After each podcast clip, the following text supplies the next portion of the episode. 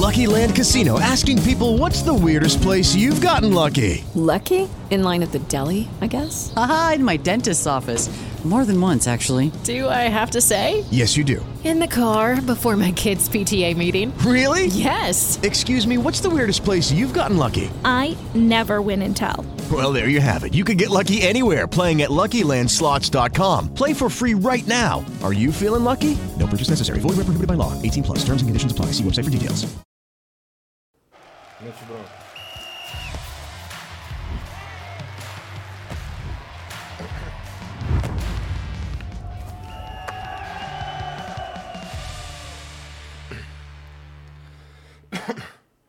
Salve, salve família, bem-vindos a mais um Flow Esporte Clube. Eu sou o Igor, aqui do meu lado meu irmão E aí, David tudo bem? Jones. Porra, Tudo bom, o- o, Jean acabou de falar que não era pra falar nada enquanto tava rolando a vinheta. Mas eu não falei nada. Você tossiu e pigarreou no microfone, cara. Desculpe. oh, esse foi meu pigarro, galera. Entendi. Valeu. Hoje nós vamos conversar com o Misael, que é ex-jogador de futebol 5, não é assim que chama, Misael? Exatamente. Agora, agora para o próximo ano, o nome vai ser alterado para futebol de cegos. Futebol de cegos. Tá. Cara, muito obrigado por vir aí, obrigado por aceitar o convite, trocar essa ideia. Você também que é o presidente do, do Comitê Paralímpico, não é? Exatamente, Igor. Primeiro, é uma alegria estar aqui com você, falando com a galera aí do Flow, audiência qualificadíssima, né? E, obviamente, também não posso deixar de iniciar sem parabenizar vocês pela transmissão de ontem, o início de uma nova jornada. Quando eu é, é, comecei a acompanhar lá, mais de 130 mil pessoas acompanhando vocês, sucesso total. Obrigado, cara. Obrigado, Parabéns. cara. É uma alegria estar aqui, pô. Valeu. É, você tá aqui porque eu peguei teu contato lá com o Navarro, que é o cara que, que, que é onde a gente corta o cabelo, faz a barba, fica bonito, né? É Navarro, isso aí, gente boa abração pro demais. Navarro, É. abração pro Navarro. Mas, Bom, co- mas como é que foi isso? Cara, eu tava lá, eu fui fazer a barba e tal, e aí o Não, Navarro... peraí, você faz barba no salão então. É. É isso que você tá dizendo. o cara bota a toalhinha de água quente assim e tal, Bota, te levanta, faz a massagem. Não, então a, massa- a massagem eu abro, eu abro mão da massagem e de la- e da lavagem. Isso daí eu acho Tá. meio... A massagem é muito desconfortável, É cara. desconfortável? É porque é um cara te fazendo uma massagem que fica assim... Entendi. Eu acho um pouco desconfortável. Mas vamos falar da- dos patrocinadores. Vamos, galera. Lembrando aí, quem tá sempre com a gente é SportsBet.io. É o site de apostas que mais apoia criadores de conteúdo na internet inteira. Você pode visitar lá o Instagram deles e o site, né? O Instagram é arroba SportsBet.io.br. Ver o trabalho de estatística, números, todas as é, informações para você fazer melhor seus jogos. Tem todos os campeonatos do mundo para você participar lá. Obrigado mais, mais vezes aí, SportsBet.io, que também patrocina o São Paulo, que no caso, né, que é, que é o time do nosso amigo Misael aqui. E a gente vai ter. Bom, mais tarde tem um negócio pra vocês aí, né? Mas temos É, mais hoje gente tem, tem hoje. uma- tem um outro patrocinador também que é a Insider, que é quem produz essa, ro- essa camisa aqui que eu e A o David estamos usando. Bem gostosinha. É, e é um tecido diferente, cara. É a Tech T-shirt. Um tecido que não amassa, que não desbota, que não, que não, que você não fica fedendo. Na verdade, você fica fedendo dentro dela, você não fica fedendo pra fora, não incomoda ninguém. Aí quando chega em casa, você tira uma bomba atômica. Mas, Uhum. Ah, é? mas a princípio você Vai tá... acumulando ali o negócio? É, mas você não enche o saco de ninguém, que é o mais isso. importante. E, cara, é, eles, têm, eles têm um tecido, assim, diferenciado, assim, anti- que tem é, elementos antibactéria e tudo mais. E, cara, eles estão com a promoção muito maneira lá, que você entra lá em, em insiderstore.com.br e usa o cupom SPORT12, você tem 12% de desconto para conseguir comprar essa roupa aqui, essas roupas aí que a gente tá usando. E eles têm mais coisas além disso também, muitas coisas que, tão, que a, gente já a gente conversou ontem. E eles têm mais é, peças para serem sendo desenvolvidas agora e estão para sair. Tem cueca, tem meia, tem camisa, tem, tem camisa de mão comprida, tem muita coisa legal lá. Então entra lá insiderstore.com.br, usa o cupom SPORT12 e o Mizal vai ganhar um presente aí também, ó. Vai Opa. ganhar aí uma, uma camisa aí, provavelmente tem uma cueca também para tu ficar com um saco cheiroso. Mas essa não prende suor, não, né? Cara, ela, ela não deixa você ficar fedendo. É, e aí fala que é, esse. Vê, vê a sacolinha, né? Que Aham. pode jogar direto na máquina, não é, É, isso? joga direto na máquina. Direto isso na máquina o negócio. Esse tipo de saquinho de lavanderia, né? É. De zíper aqui. Pô, show de bola. Queria agradecer o pessoal da Insider pela moral por acreditar na gente também. Ó, muito obrigado aí ao pessoal da Insider aí pelo presente. Valeu, cara. Legal. Show de bola. É a camisa que tá aí. É, a camisa, uma Isso camisa. aí. Show. Bom, e tem também uma figurinha hoje, né? Cadê? Tem. Tá com a figurinha pra nós aí, Manda Jean. lá. Caraca, maneiro aí. Camisa 10 aí da seleção. E por cima do- da camisa 10 da seleção, um paletó de gerente, né, cara? O cara é o presidente da comissão. É comissão paralímpica. Comitê? Paralímpico. Comitê Paralímpico, Comitê É. Paralímpico. Cara, É, bom, para você resgatar essa essa figurinha aí, o código é Orgulho Paralímpico e é só você ir lá em resgatar.flowsportclube.com. Você só precisa ter um, um, perfil e é de graça, tá bom? Se você esse, essa figurinha só vai estar disponível pelas próximas 24 horas, depois ela desaparece aqui e você só consegue comprar ou obtê-la no mercado de emblemas, que é mercadodeemblemas.com. É, era melhor você resgatar de uma vez aí, porque né, você depois depende de alguém querer vender. Então entra lá e usa o código Orgulho Paralímpico, tá bom? É isso. E pode mandar mensagem também no live.flowsportclub.com, né? Manda mensagem pra gente pro 300 Sparks e no final a gente né, lê tudo aí. Não esquece de se inscrever também. Agradecer aí que mais de 60 mil pessoas novas entraram no canal ontem. Obrigado todo mundo. Né, e acompanha aí que a gente vai ter programa. Ah, só não vai ter sábado, né? Essa é, semana tá loucura. É. Né? Estamos trabalhadores, né, cara? Né? e Misael, cara, como é que é ser o presidente do Comitê Paralímpico. Esse é, tua, é o teu segundo mandato, não é? Segundo mandato, Igor. Bom, primeiro é um, uma realização muito grande, né?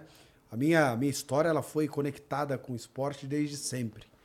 Então, é, depois de, de, de, uma carreira inteira dentro das quadras, de ter é, ganho do esporte uma imensa oportunidade né, de, de realização pessoal, profissional, resiliência, autoestima, poder é, trabalhar pelo esporte e, e criar também oportunidades para outras pessoas com deficiência, como as que eu tive, realmente é, a presença do CPB foi uma grande oportunidade. Né? E além disso, é, eu acho que eu sou um privilegiado também pelo momento que eu assumi o CPB. Momento que o mundo está avançando muito rápido. Né?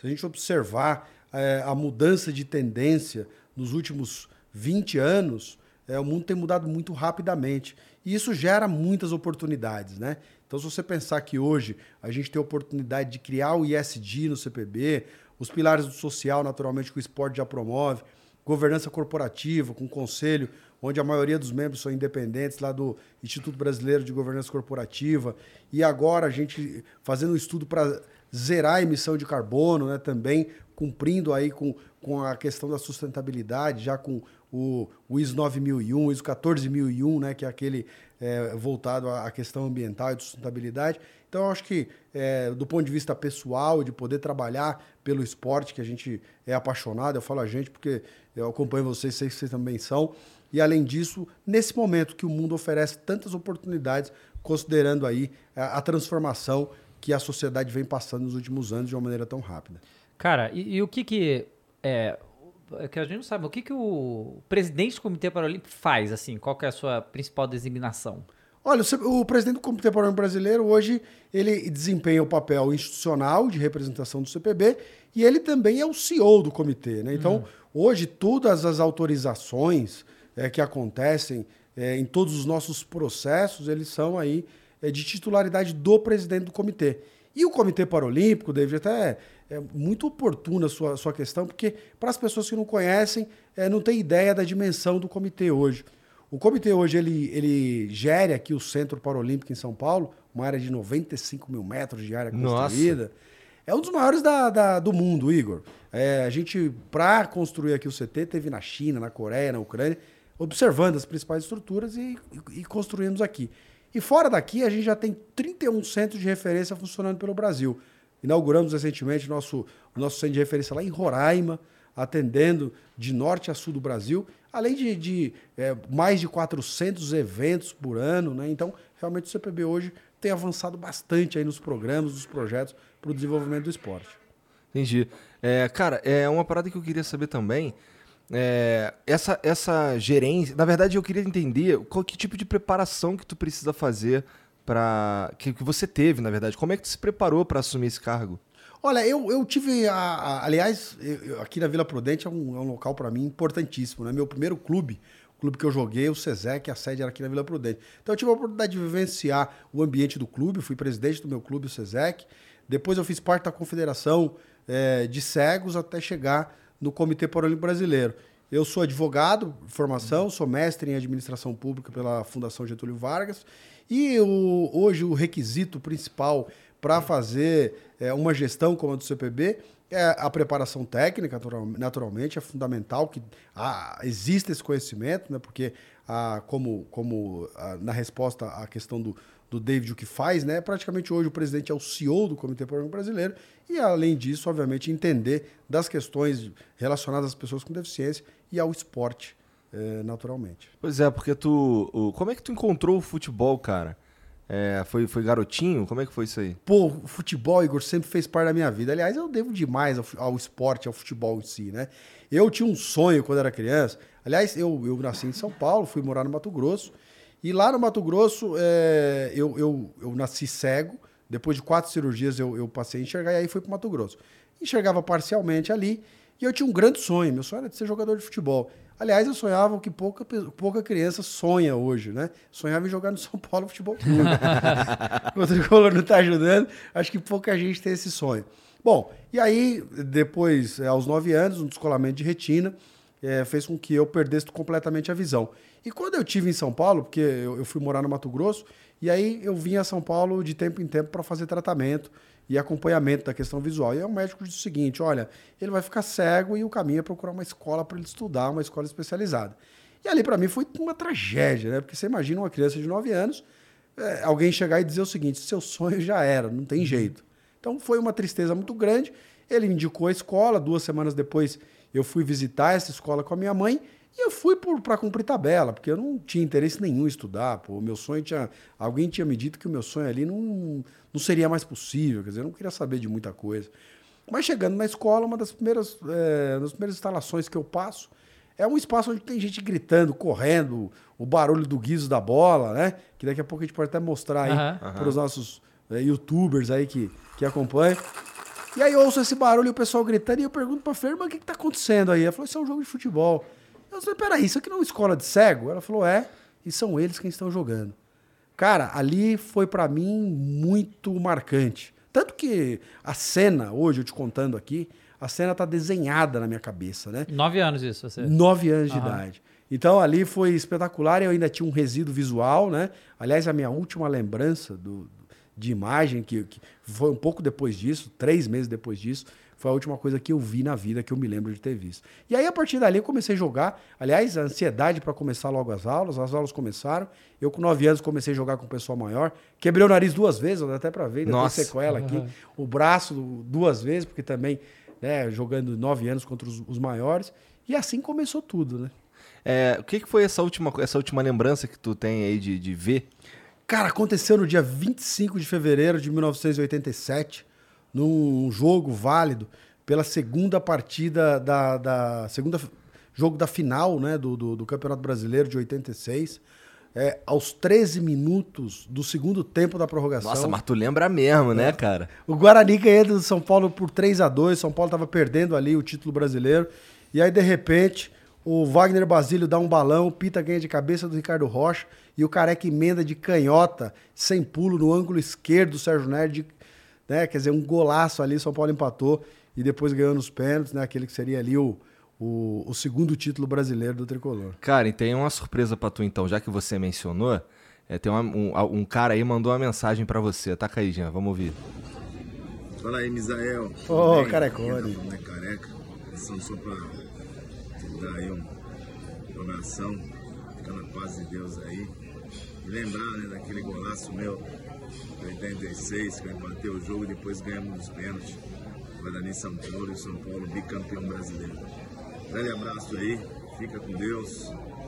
Tamo junto. Precisar qualquer coisa, é só me chamar. Valeu. Pô, cara, Carecone, que legal. O maior atacante, o maior centroavante da história do futebol brasileiro. É. E o que que te, o que que te formou São Paulino, cara? Rapaz, o futebol é inexplicável, a paixão é Pois é, inexplicável, né? inexplicável. Assim, é muito difícil a gente, a gente explicar a paixão, mas eu me lembro que eh, quando criança, a minha família inteira corintiana, inteira. E ah, o meu avô era santista, o único que não era corintiano. Eu ia pra casa da minha avó de domingo, minha avó comprou a camisa do Corinthians, meu avô do Santos, e eles ficavam brigando e tal, até que chegou um dia eu falei: "Ah, não quero nenhuma das duas". Porque os caras, é, pôr a do Santos, pôr a do Corinthians. Não, que, porque eu quero a do São Paulo. E você sabe que o primeiro jogo que eu vi do São Paulo foi é, também no ano de 86. É, o São Paulo tinha aquele timaço, né? Com o, o- o jogo da final do Guarani foi Gilmar, aí não jogou o Zé Teodoro, jogou o Fonseca, não jogou o Oscar, jogou o Varder Basílio, o Dario Pereira, o Nelson, o Bernardo Silas e o Pita, né? O Bernardo Silas e Pita, o Miller, Careca e o Sidney na ponta esquerda. Quer dizer, era um timaço de bola. E no primeiro jogo que eu vi de São Paulo, ele empatou de 0 a 0 com o Santos, mas eu não sei porque que me chamou a atenção. E foi paixão ali à, à primeira vista, né? Porque desde então, nunca mais eu, eu, eu, sequer cogitei torcer para outro time. O tricolor passou a ser algo assim, pô, extremamente importante, que me deu as maiores alegrias e que ultimamente tem me dado tanta tristeza. É, pois é. Tu, tu falou que tu tava morando. Tu não tava morando em São Paulo, tava morando onde mesmo? Mato Grosso. No Mato Grosso. Essa escola que tu tá falando aí, que que você entrou aos 9 anos, era aqui em São Paulo ou era lá no Mato Grosso? Aqui em São Paulo. E, aliás, foi um. Assim, eh, meus pais tiveram muitos empreendimentos. Meu pai sempre teve paixão pela, pela zona rural, né? Sempre gostou do mato e tal. E por isso a gente foi para Mato Grosso. Meu pai, meu pai é do Ceará, minha mãe do, Paraná, é, do, do, do Pernambuco se encontraram no Paraná e me lá na roça e tal. E aí vieram para São Paulo, onde eu nasci. Mas meu pai sempre teve muita paixão pela zona rural. Então, voltaram para. Fomos para Mato Grosso. E quando minha mãe recebeu aqui a notícia de que eu ficaria cego, ela me deixou aqui em São Paulo e disse: Olha, eu vou buscar o seu pai. E eu fiquei aqui, uma preocupação danada. Só que meu pai vai querer sair, deixar lá o mato, deixar o cavalo e vir para cá para eu poder estudar. Bom, é, dois meses depois eles chegaram, vieram para cá. Meu pai abriu mão lá do, do, do sonho dele, né? E, é, assim, para realizar o meu. E aí eu, aqui no Ipiranga, o Padre Chico, aqui na Moreira de Godói, é, ali muito próximo da Nazaré. Entendi. É, então aí você, com, com 9 anos, tu começou nessa escola e tudo mais. E quando é que tu veio jogar no, no teu primeiro clube? Então, aos 14 anos, é, esse, esse clube, o SESEC, né, que foi o primeiro clube aqui da Vila Prudente, teve uma dissidência lá, alguns jogadores saíram, foi, foram para uma, uma, outra equipe e tal. E alguém disse aí, o pessoal disse, ah, tem um moleque lá no Padre Chico, acho que o moleque tem futuro, tá jogando direitinho. E aí, é, foram na minha casa um sábado, me convidar dois, dois jogadores, é, dois jogadores cegos, chegaram lá, olha, vai ter um campeonato em Vitória, no Espírito Santo, a gente queria que o Misael fosse e tal. E a minha mãe, mas de jeito nenhum, Misael, como é que ele vai sozinho? Eu tinha 14 anos, não saía sozinho, né? E aí, como é que ele vai sozinho? Não tem jeito e tal, não dá. Não, a gente arruma alguém para buscar ela. Mas alguém cego, quer dizer, se um cego sozinho é complicado, você imagina dois na rua, né? Eles disseram, não, a gente consegue alguém que enxerga para buscá-lo e tal. E assim foi nos dois, três primeiros treinos. Bom, dali a pouco não tinha mais alguém para me buscar, tampouco tinha alguém para me levar. E eu comecei a, a, vislumbrar que não seria possível participar daquele campeonato, se eu não fosse aos treinos. E aí, eh, eu lembro que eu ia aos domingos para o colégio, eu levava sempre lá um lanche, um, um, um pão com alguma coisa, e dinheiro para comprar uma Coca-Cola. E eu peguei o dinheiro da Coca-Cola durante uns três meses, guardei e comprei uma bengala. E essa bengala ficou naturalmente escondida da minha mãe, porque se ela descobrisse a bengala, ela ia jogar fora, porque ela não conseguia conceber a ideia de sair, eu com 14 anos, na rua, com uma bengala, sem enxergar, enfim, a, a informação naquela época era inexistente, né? Era praticamente inexistente. Então, um sábado, eu, eu, ia, eu estudava, era interno no colégio, ia para o colégio no domingo e voltava na sexta para casa. E aí no sábado ninguém foi me buscar, tampouco havia alguém para me levar. E minha mãe saiu para fazer alguma coisa, eu não tive dúvida. Eu peguei minha bengala e fui pro treino. Coincidência, rapaz, é impressionante. No primeiro dia que eu saio sozinho, o motorista passa do ponto. Ah, eu pedi pra ele avisar. Quando chegar na Tour Frederich, você me avisa. Pô, fui perceber lá no Largo da Vila Prudente que ele tinha esquecido. Mas não foi o pior. Eu treinei, fiz o meu primeiro treino. Quando eu volto pra casa, tinham dois carros de polícia na rua. Nossa. Os, os vídeos todos, Mizel desapareceu, minha mãe medicada. É, na um época eu tinha celular, essas coisas, né? Não dava pra se comunicar tão fácil, né? Eu tinha nada, né? Eu tinha nada. Na época era um telefone, era o preço de um carro. É, né? pois é. E aí tu, e aí tu começou a tu estu... Bom, mas nesse primeiro dia, quando tu voltou pra casa aí, tranquilo. O que tua mãe fez quando É. você chegou? Cara, foi, foi uma loucura, né? Porque meu pai, meu pai ficou bravo. E aí, no final das contas, minha mãe, quando ela melhorou ali, viu que eu tava vivo, viu que tava tudo certo. É, porque a mãe da gente é brava. Só que no final das contas, quando o pai da gente fica bravo, ela vai tentar acalmá-lo, né? Pra proteger a gente. E nessa história foi o que aconteceu. Meu pai começou a ficar, ah, como é que você sai? Vai embora sozinho e tal. E aí minha mãe foi acalmar meu pai. Bom, aí eu fui pro colégio na segunda-feira. Quando, quando chega a sexta-feira, eu ia embora só no final do dia, sete horas, enquanto que nossa aula acabava, era onze e meia da manhã. E eu falei, pô, já saí sozinho uma vez, quer saber? Entrei no meio de várias pessoas saindo ao mesmo tempo do colégio e fui embora. Cheguei em casa, minha mãe ficou brava e foi falar com meu oh, como é que pode? Foi reclamar com meu pai. Falou, ah, você não falou aquele dia que tava tudo certo? Então, no final das contas, a partir daí eu comecei a sair sozinho, né? É, nas férias eu consegui meu primeiro trabalho, comecei a trabalhar vendendo cartão de crédito da época da CDC Fininvest, Caramba. que não existe mais. Aham. E aí, quando acabaram as férias, eu agora tenho que voltar pro internato. Falei, ah, não vou voltar, né? Tinha recebido já meu primeiro salário, não vou voltar. Aí eu, eu chego no colégio, minha mãe jamais ia lá pedir para eu ficar externo. Cheguei e disse o seguinte: olha, minha mãe, você sabe que ela trabalha, não pode vir aqui, mas eu tô saindo sozinho. Então ela, olha, mas ela vai ter que vir aqui assinar depois. Não, ela vem, ela só disse que ela não pode vir e tal. Você... Não, tudo bem, a gente confia em você, pode ir. Quando eu cheguei em casa às 7 horas da noite, minha mãe, o que, que você tá fazendo aqui? Eu falei, ó, tô chegando no trabalho. Pô, foi outro, Outro choque. outro choque lá em casa. Enfim, mas aí um caminho sem volta, né? Desde então, trabalhando, jogando e, e a vida que seguiu. E aí você trabalhava e, e ficava treinando lá. É, eu, não, na verdade, eu, eu treinei na época, o futebol era muito diferente, o esporte por era muito diferente do que é hoje. Hoje os atletas têm patrocínio, têm bolsa. Os atletas da seleção mesmo, basicamente, é, se dedicam para o esporte, são profissionais do esporte. Na minha época, não. Na minha época, a gente treinava aos sábados, treinava é, um, dois dias de semana à noite depois, mas eu, nessa época, eu só conseguia treinar no sábado, porque é, tava lá no colégio, claro, jogava todo dia no colégio, mas treinar no clube só treinava aos sábados. E, e, e aí, depois que, come, que começo a trabalhar, é, eu deixo de jogar até no colégio. Então, minha oportunidade nesse começo, nesse início, era só aos sábados mesmo, jogando com o time aqui da Vila Prudente. E quando é que foi que emplacou que você. É porque a, a gente conhece a estrutura de futebol normal, né? Do futebol que a gente vê na TV, que, que a gente viu ontem, por exemplo. A estrutura do futebol de cegos provavelmente é bem diferente, né? Co- co- Como, que funciona aqui no Brasil? Tem uma liga, tem um campeonato? Tem. Como é que funciona? Tem, legal. Só, só- dentro da, da, da questão da, da estruturação, é, eu peguei uma fase do futebol, do mesmo jeito que eu acho que eu tive uma, uma, assim, uma oportunidade muito significativa nesse momento que eu cheguei no comitê, no futebol foi a mesma coisa.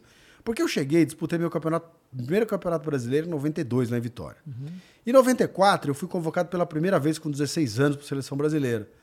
Essa foi a primeira competição latino-americana oficial. Foi o, o campeonato latino-americano que aconteceu em 94. E aí a gente foi campeão do, do latino-americano, meu clube foi campeão brasileiro. É, eu, com 17 anos, fui artilheiro do Campeonato Brasileiro e o meu time campeão em 95. Em 97, a gente disputa a primeira Copa América, que já foi prepara- preparatória para o primeiro Campeonato Mundial que aconteceu em 98. Inclusive, esse campeonato de 98 foi o que eu fui eleito o melhor jogador do mundo.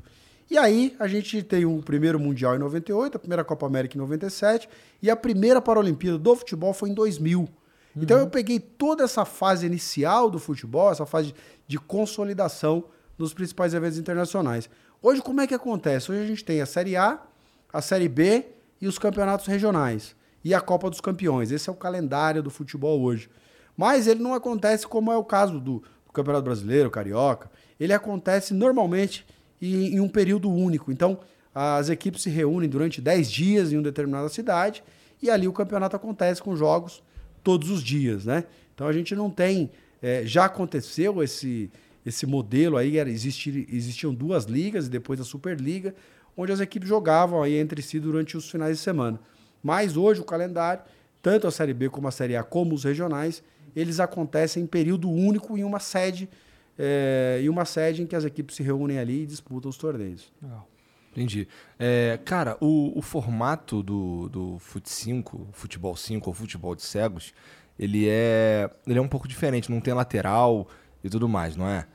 Exato. E, e- e também isso foi é, uma, uma alteração que teve, Igor, para a gente conseguir que o futebol fosse oficializado pela Federação Internacional.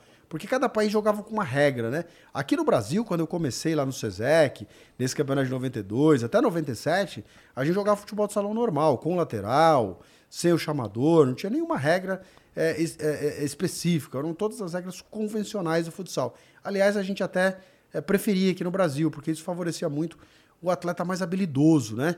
Porque você tem que controlar a bola para que ela não saia da quadra. é, enfim, é algo muito mais, muito mais difícil para um jogador que não tem técnica, não tem habilidade. É, antes era, era. Então você está dizendo que antes era tipo o futebol de salão, só que com a bola de guiso. Era Exa- basicamente isso? Exatamente, David. Aham. A mesma coisa. As mesmas regras. Aliás, não tinha regra específica, né? A regra era a regra do futsal. Mas aí, para poder unificar a regra e para que o futebol pudesse ser é, oficializado pela Federação Internacional, então algumas regras de cada país ali foram adotadas e a gente criou a regra que existe hoje. Então não tem lateral, existe uma banda lateral de 1,20m, é, entre 80 e 1,20m de altura. Né? O jogo pode ser jogado tanto em grama sintética como em piso duro. E a área do goleiro ela, ela diminuiu. Né? No futebol de salão a área é maior. E na área, no gol do cego é, a área é de 2 por 5. Mas também o goleiro, que antigamente era, é, tinha visão, é, é, baixa visão, né? não, não podia ser é, goleiro com visão normal. Hoje os goleiros têm visão normal, tem goleiros federados que jogam, inclusive, no gol do futebol, do, do, do futebol de cegos. E o que, que, o que credencia o goleiro para jogar o futebol de cego? Não, pode ser qualquer pessoa. Ah, é? O clube é que define. Normalmente os clubes vão buscar nas equipes de futsal aí das suas regiões, né? Tanto que os goleiros aí, é, o Andreone foi de seleção paraibana de futsal, o Fábio, que foi o, o, o maior goleiro da história do Fut 5, também foi lá da seleção é, paraibana de futsal. Aliás, o Nordeste, uma bela escola aí, né, do futsal, goleiro e, e, e futebol de, de, de, de salão em geral. Entendi. E, cara, uma, uma dúvida que eu tenho: como é que funciona? Como é que vocês acertam o gol no sentido de como é que vocês sabem onde é que tá a trave e tudo mais? Então, existe a noção de espaço, né? Então, o, o, o cego ele se utiliza de praticamente todos os sentidos para poder é, se localizar. Então, o olfato, a audição, é, às vezes as pessoas perguntam, ah, como é que faz um drible? Você percebe o deslocamento de, do, do, ar quando você chega próximo do adversário. Então, se, se o, no, o, nosso, o nosso é, espectador fechar o olho e se aproximar da parede, você vai perceber que você vai é, sentir um deslocamento diferente do ar e vai saber. Se você for devagar, obviamente não vai rápido aí, uhum. você não está acostumado a bater a cabeça na parede, mas você vai perceber. Então, no futebol é a mesma coisa. Hoje tem um facilitador que é a figura do chamador, né? Que é um auxiliar técnico que fica posicionado atrás do gol, orientando o ataque. Então ele é uma ajuda a mais para os atacantes de hoje, que também vale destacar na época que, que a gente jogava o futsal aqui no Brasil, não existia essa figura, né? Quer dizer, o cego ele tinha que, é, é, no ataque ali, é, tomar suas decisões sozinho, sem, sem apoio de ninguém. Hoje você tem esse auxiliar técnico que acaba apoiando ali o ataque. E ele fala, no caso, ele diz o que está acontecendo. É, ele orienta o ataque, né? Uhum. Orienta. Como o técnico faz no meio campo uhum. ali, orientando, vai, toca ou dribla, ou, enfim, ele aí fica, fica orientando e muitas das vezes atrapalha o atacante, né? Porque quando o cego precisa ouvir a bola, às vezes o chamador começa a gritar e ele acaba perdendo o domínio da bola. então tem que, o chamador também tem que ser bom, né? Se for um chamador ruim, atrapalha. Né? Atrapalha, atrapalha. Entendi. Não acontece muito da bola da bola parar sem ninguém estar tá dominando. E acontece? Não, muito difícil, né? Muito difícil, porque o jogo hoje é muito rápido. Vocês podem observar aí, é, hoje a gente já tem muita coisa é, nas redes aí, no YouTube principalmente. Então o jogo tem uma dinâmica muito, é, muito grande e isso não acontece. Exceto em alguns casos muito esporádicos, né? O Brasil jogou contra o Marrocos agora na semifinal da Paralimpíada. É, a chuva chovia torrencialmente. Eu, Daniel, que está aqui no estúdio, inclusive, e o Gustavo, só nós ali na arquibancada, né? E os jogadores com uma dificuldade terrível. Campo encharcado, a bola perde o barulho, né? Porque o guiso depende. Mas em circunstâncias normais, é, isso não acontece, não. Pelo contrário, né?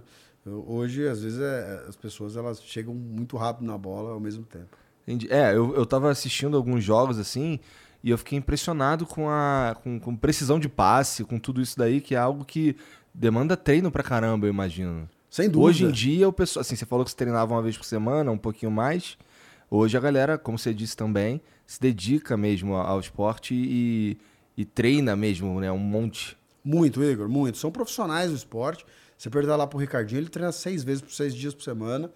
E treina com fisiologista acompanhando, é, com nutricionista, quer dizer, tem uma equipe multidisciplinar para que ele hoje. As condições hoje, tanto do ponto de vista é, de estrutura é, física, financeira, tecnológica também é bastante grande, né? Os atletas usam, usam aí os equipamentos é, de ponta aí que, que os principais clubes do mundo utilizam para as avaliações, para o trabalho de fisioterapia, enfim, hoje é, o, o, o, principalmente a seleção brasileira, não é a realidade de todos os clubes, mas principalmente a seleção brasileira tem uma estrutura muito profissional. Cara, aqui no, os clubes que tem aqui no Brasil, eles são os clubes que a gente conhece do futebol ou são clubes é, diferentes, assim? Não, a gente tem em alguns esportes, por exemplo, na natação, a gente tem o Vasco, hum. né, o Corinthians também na natação de, de, de para deficientes intelectuais. Então, nos outros esportes você tem alguns clubes, o Santos no Gobol, mas no futebol de 5 só são clubes específicos, né?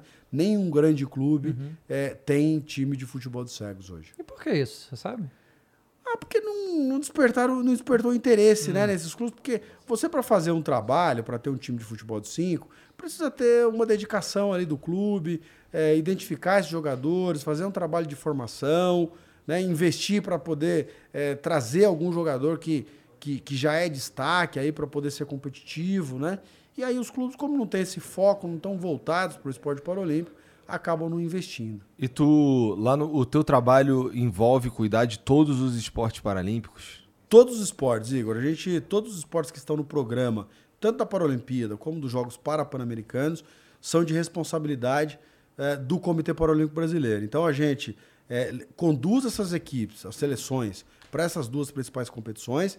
E a gente, além disso, tem quatro modalidades que nós somos as confederações, que são o atletismo, a natação, o alterofilismo e o tiro. Então, nessas competições, além de eh, levar as delegações em, em Paralimpíadas e Parapan-Americanos, a gente organiza tanto o calendário nacional como eh, os campeonatos mundiais, continentais, campeonatos de jovens. Então, o, o atletismo e a natação, por exemplo, e o alterofilismo, nós tivemos no ano passado, entre outubro e dezembro, 35 meetings em 11 estados e 16 cidades do Brasil, né? Então a gente é que, que é responsável por essas modalidades, além do trabalho de formação. O trabalho de formação para Olimpíada Escolar, Escolinha de Esportes, é, Festival Paralímpico, isso a gente faz para todos os esportes, aí em cooperação com as confederações. É trabalho pra caramba, hein, Muito cara? trabalho, né? É bastante coisa. Como eu disse para vocês, a gente, no CT esse ano, aqui no Centro Paralímpico, a gente tem programado 455 eventos. Entre fase de treinamento, competição. A gente faz um trabalho muito forte também na área de capacitação de profissionais de educação física. Nós temos um programa chamado Educação Paralímpica na Escola, que já são 32 mil professores de educação física formados pelo programa. e a gente tem a meta de formar pelo menos 100 mil professores até 2025. Caraca, que legal. Porra, legal pra caramba. E, é, cara, esses. esses os, eu percebo pelo que você tá falando aí que existe hoje no Brasil uma estrutura bastante interessante pra encontrar. Eu não sei se é encontrar a melhor palavra, mas pra ter praticantes dos esportes paralímpicos, não é?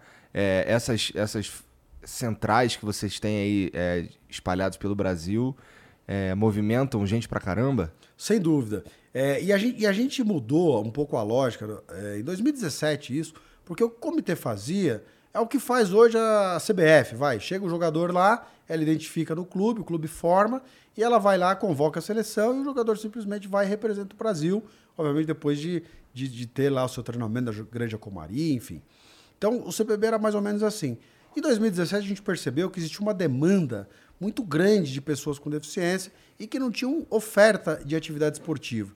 Então, aí a gente começou esse centro de formação, no centro de referência, todos eles a ideia de que a gente possa ter um centro de formação. Então, aqui no CT, a gente tem 700 crianças, em Manaus 300, enfim, e, e daí por diante. Então, a gente começa com a escolinha de esportes, depois a gente tem a Paralimpíada Escolar, que é um evento que reúne todos os estados do Brasil. E esse ano a gente vai ter três regionais para classificar para a nacional da Paralimpíada Escolar. Tá enorme então, né? Tá enorme. É o maior evento esportivo para jovens com deficiência do mundo. Claro, sem considerar a China, que a gente não sabe É. como é que são os campeonatos lá, né? Mas tirando a China, é o maior evento para jovens com deficiência do mundo no esporte. E a gente começou também com o Festival Paralímpico. A ideia do festival é apresentar o esporte pela primeira vez para as pessoas. Pra vocês terem uma ideia, em 2019, que é o que a gente pode considerar o último ano da pandemia, foram 10.226 crianças, um evento que aconteceu em 70 cidades simultaneamente. né? Então, é, essa, essa, essa questão da formação e da oferta tem aumentado demais o número de praticantes do esporte. E a gente tem uma ideia, é, e obviamente que não é só uma ideia, mas a gente acredita muito que o Brasil vai brigar com a China em 2040. Porque esse trabalho sistêmico de desenvolvimento esportivo a gente nunca teve.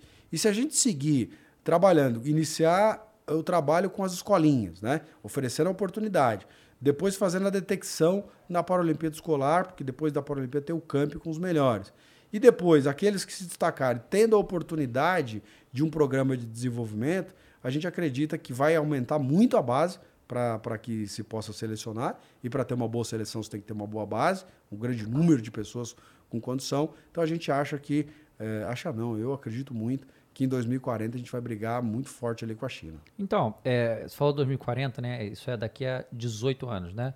E, obviamente, esporte é um planejamento a longo prazo, né? Coisa que a gente reclama o tempo todo aqui dos clubes é que eles só pensam no, no próximo jogo, né? Eles não pensam a longo prazo e tal. Mas, é, você não falou isso ainda, na verdade eu vou perguntar. É, o, o, o, o- os fundos, né? é, financeiros que estão ajudando tudo isso a acontecer, é, é tudo governo federal ou é iniciativa pri- privada? Como é que tá isso? Olha, nós temos boa parte dos recursos ainda são de origem, de origem pública, das Aham. loterias, né? A gente recebe é, 0,94 em média ali de todas as, as loterias. É, nós temos o patrocínio da, da Caixa, que é um patrocínio bem importante para a gente. Temos a Braskem, temos a Toyota, temos a, a Ginomoto, né? Que são patrocinadores também bastante importantes. E com relação ao marketing esportivo, David, a gente é, tem trabalhado muito. Primeiro, nós estudamos muito nesses últimos anos a lógica do marketing esportivo no Brasil e a gente percebeu que ainda é muito incipiente, né?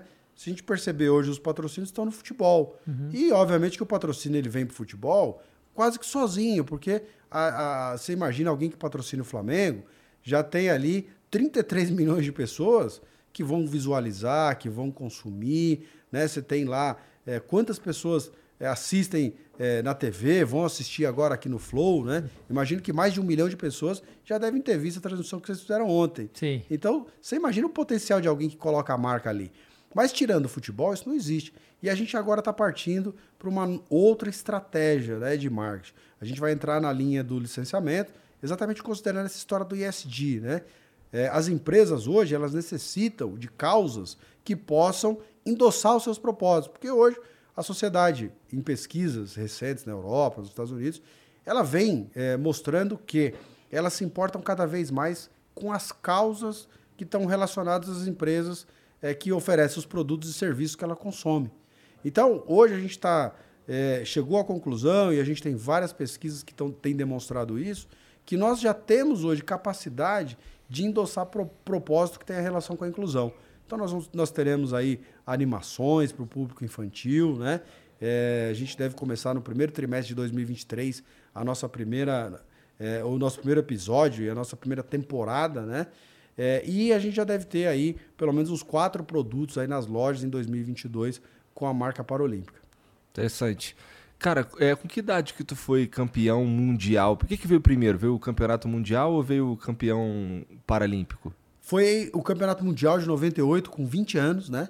É, foi o primeiro título mundial e, aliás, eu fui com 20 anos o capitão da seleção brasileira que conquistou o primeiro título mundial. E como é que foi esse sentimento aí pra tu, cara?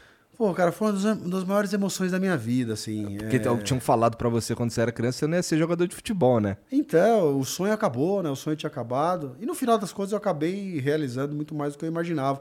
Mas assim, foi uma emoção muito grande, porque a primeira convocação já foi um negócio legal, né? Você poder representar o país, o seu país, que é o país do futebol, por mais que as pessoas não conheçam, não acompanhem o futebol de cinco, mas você tem aquele, aquele orgulho, né, de estar lá representando o Brasil.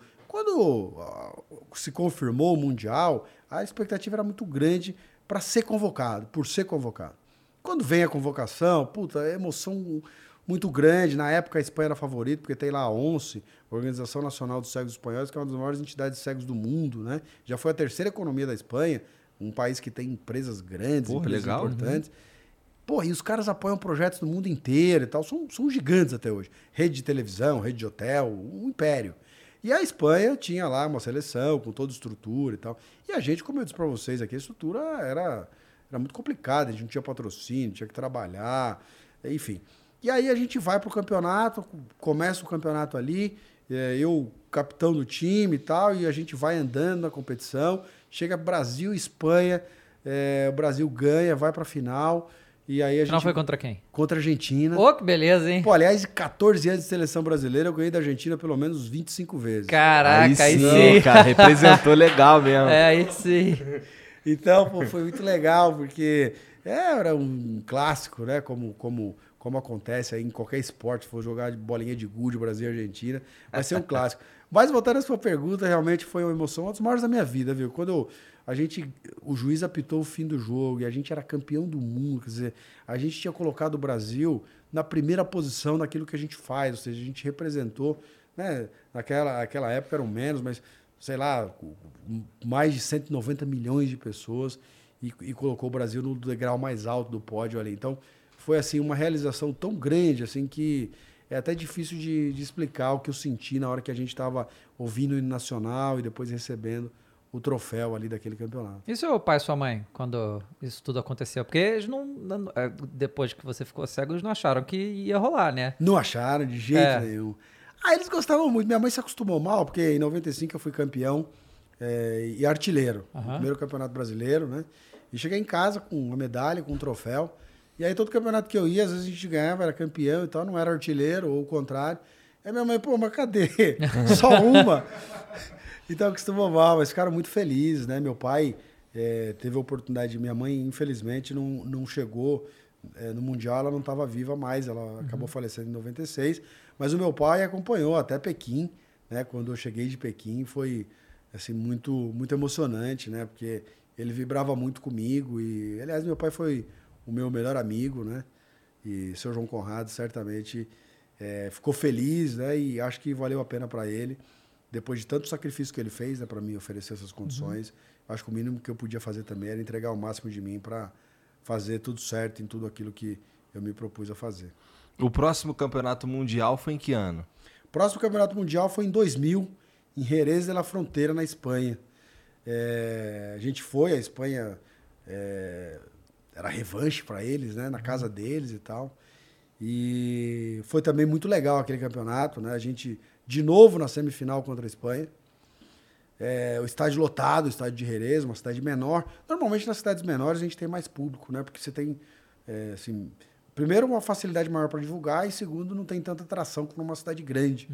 Então, o estádio lotado lá em Jerez, Brasil e Espanha na semifinal de novo. Atrapalha o estádio lotado? Não, não, não. É legal. Não pode assim, quando você tá num lance muito agudo de gol, se todo mundo grita ao mesmo tempo, isso é ruim. Mas normalmente as pessoas entendem, né?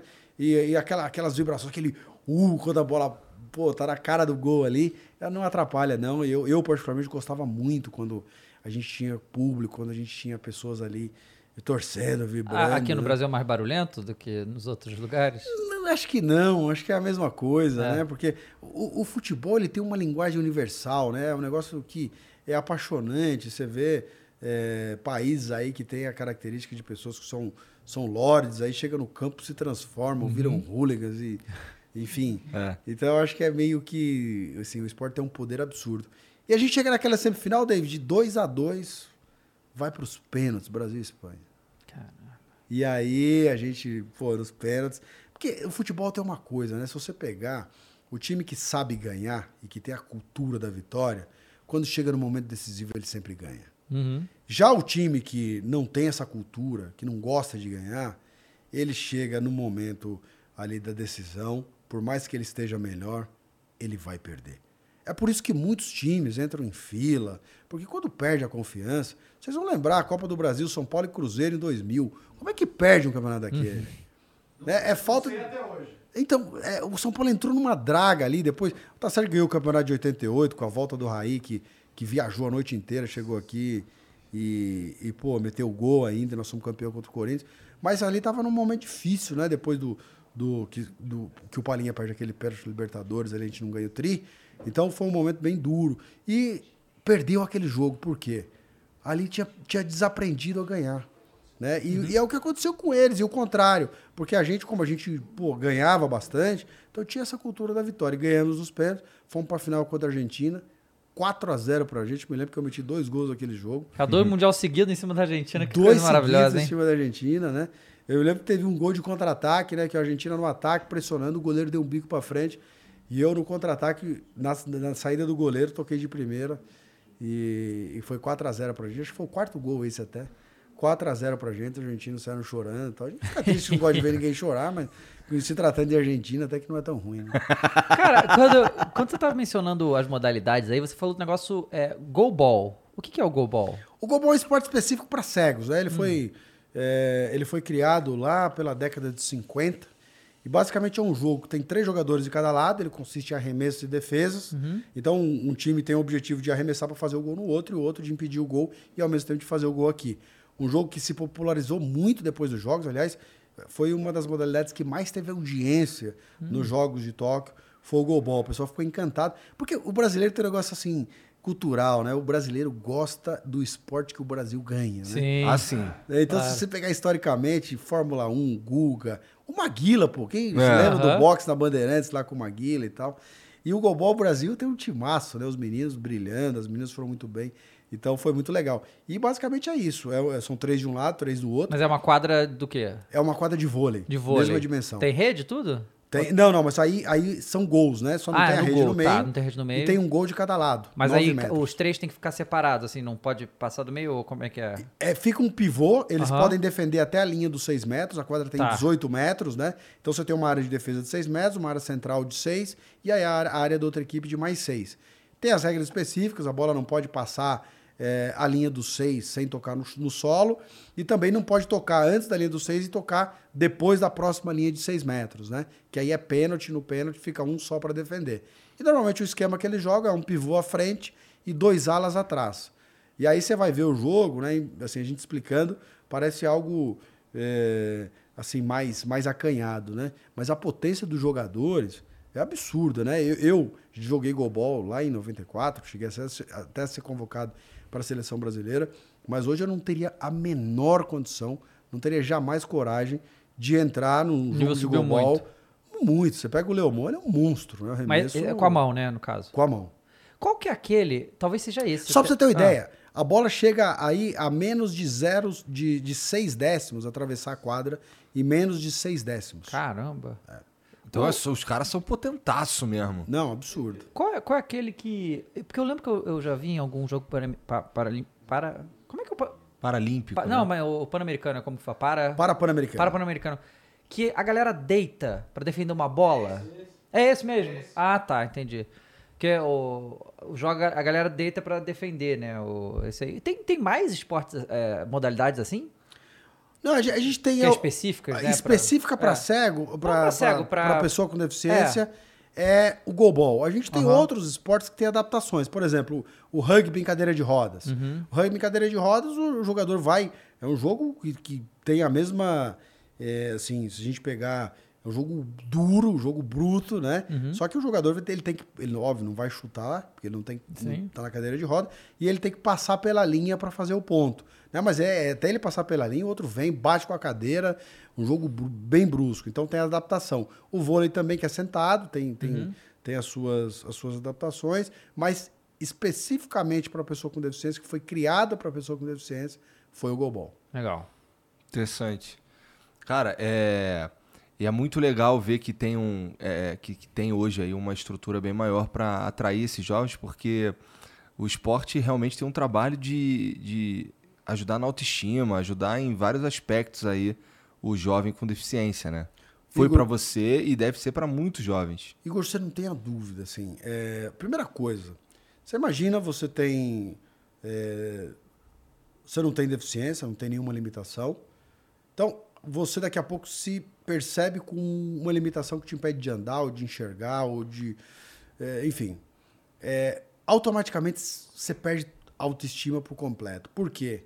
Porque a gente tem um senso de competição que acompanha, nos acompanha desde criança, né? A gente disputa a atenção da mãe, do professor, é, a gente disputa a amizade do coleguinha com outro coleguinha, e a gente disputa com a gente mesmo para ser melhor do que a gente foi ontem. Então, quando você perde essa perspectiva, você, pô, eu não sou mais, não, não tenho mais como produzir, eu não tenho mais como ser competitivo. Quer dizer, a autoestima ela, ela vai embora. E o esporte ele te devolve tudo isso. Você pega um jogo de bocha, não sei se já tiveram oportunidade de ver, mas tem determinadas classes na bocha que o atleta ele só movimenta o olho para poder mostrar o momento do calheiro, que é o cara que auxilia, soltar a bolinha. E só movimentando o olho, ele ganha uma medalha de ouro, ele ganha um jogo, ele é campeão.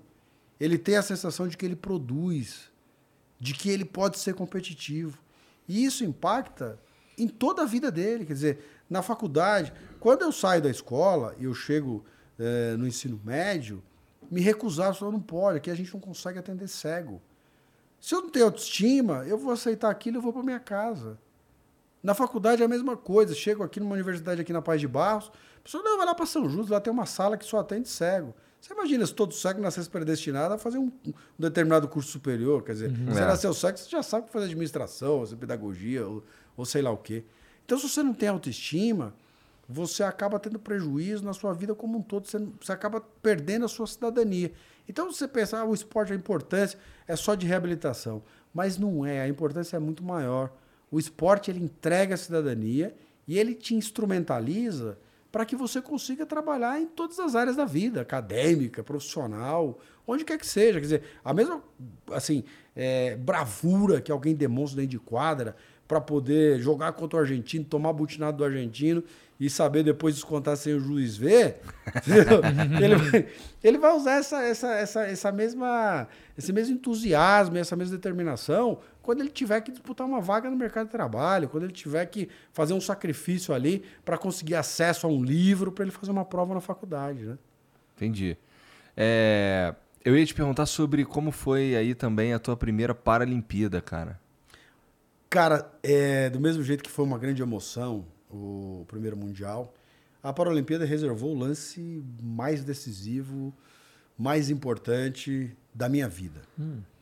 Foi o seguinte, é, essa Paralimpíada era o sonho de todos os futebolistas cegos do mundo inteiro. Porque, ah, por mais que já existisse o Mundial, o que há no esporte paralímpico é a Paralimpíada. Eu costumo dizer que a Paralimpíada ainda é maior do que o esporte paralímpico. Pela repercussão, é o mundo inteiro ali. Né? Se todo mundo sabe que existe o esporte paralímpico, se boa parte, 55 milhões de pessoas viram a última Paralimpíada. Então, se tanta gente assim sabe do esporte paralímpico, é pela Paralimpíada. E o futebol não fazia parte dos jogos. Então, Como nosso que não fazia sonho... parte dos jogos? Não, a primeira Paralimpíada que o futebol teve inserido foi 2004. Caramba. Foi 2004. Então, ali a gente briga, o futebol brigava para entrar no programa e, obviamente, por não preencher os requisitos, por várias razões, acabava não conseguindo. E 2004 que foi a primeira Paralimpíada que o futebol teve. Então a gente foi convocado ali, a gente já estava na história, porque eu tinha participado da primeira Paralimpíada, e o Brasil estava voando. A gente fez 14 gols, não sofreu nenhum na primeira fase. Nossa. Caraca. Fomos para a final contra a Argentina, de novo. De novo? 0 a 0 no tempo normal, 0 a 0 na prorrogação. Pênalti. Primeira medalha de ouro paralímpica seria decidida em cobranças de penalidade. Brasil bateu quatro pênaltis, fez um gol. Os nossos melhores batedores, o saudoso Nilson, o João e o Marquinho, os três erraram. Caramba. A Argentina cobrou cinco pênaltis, fez dois gols.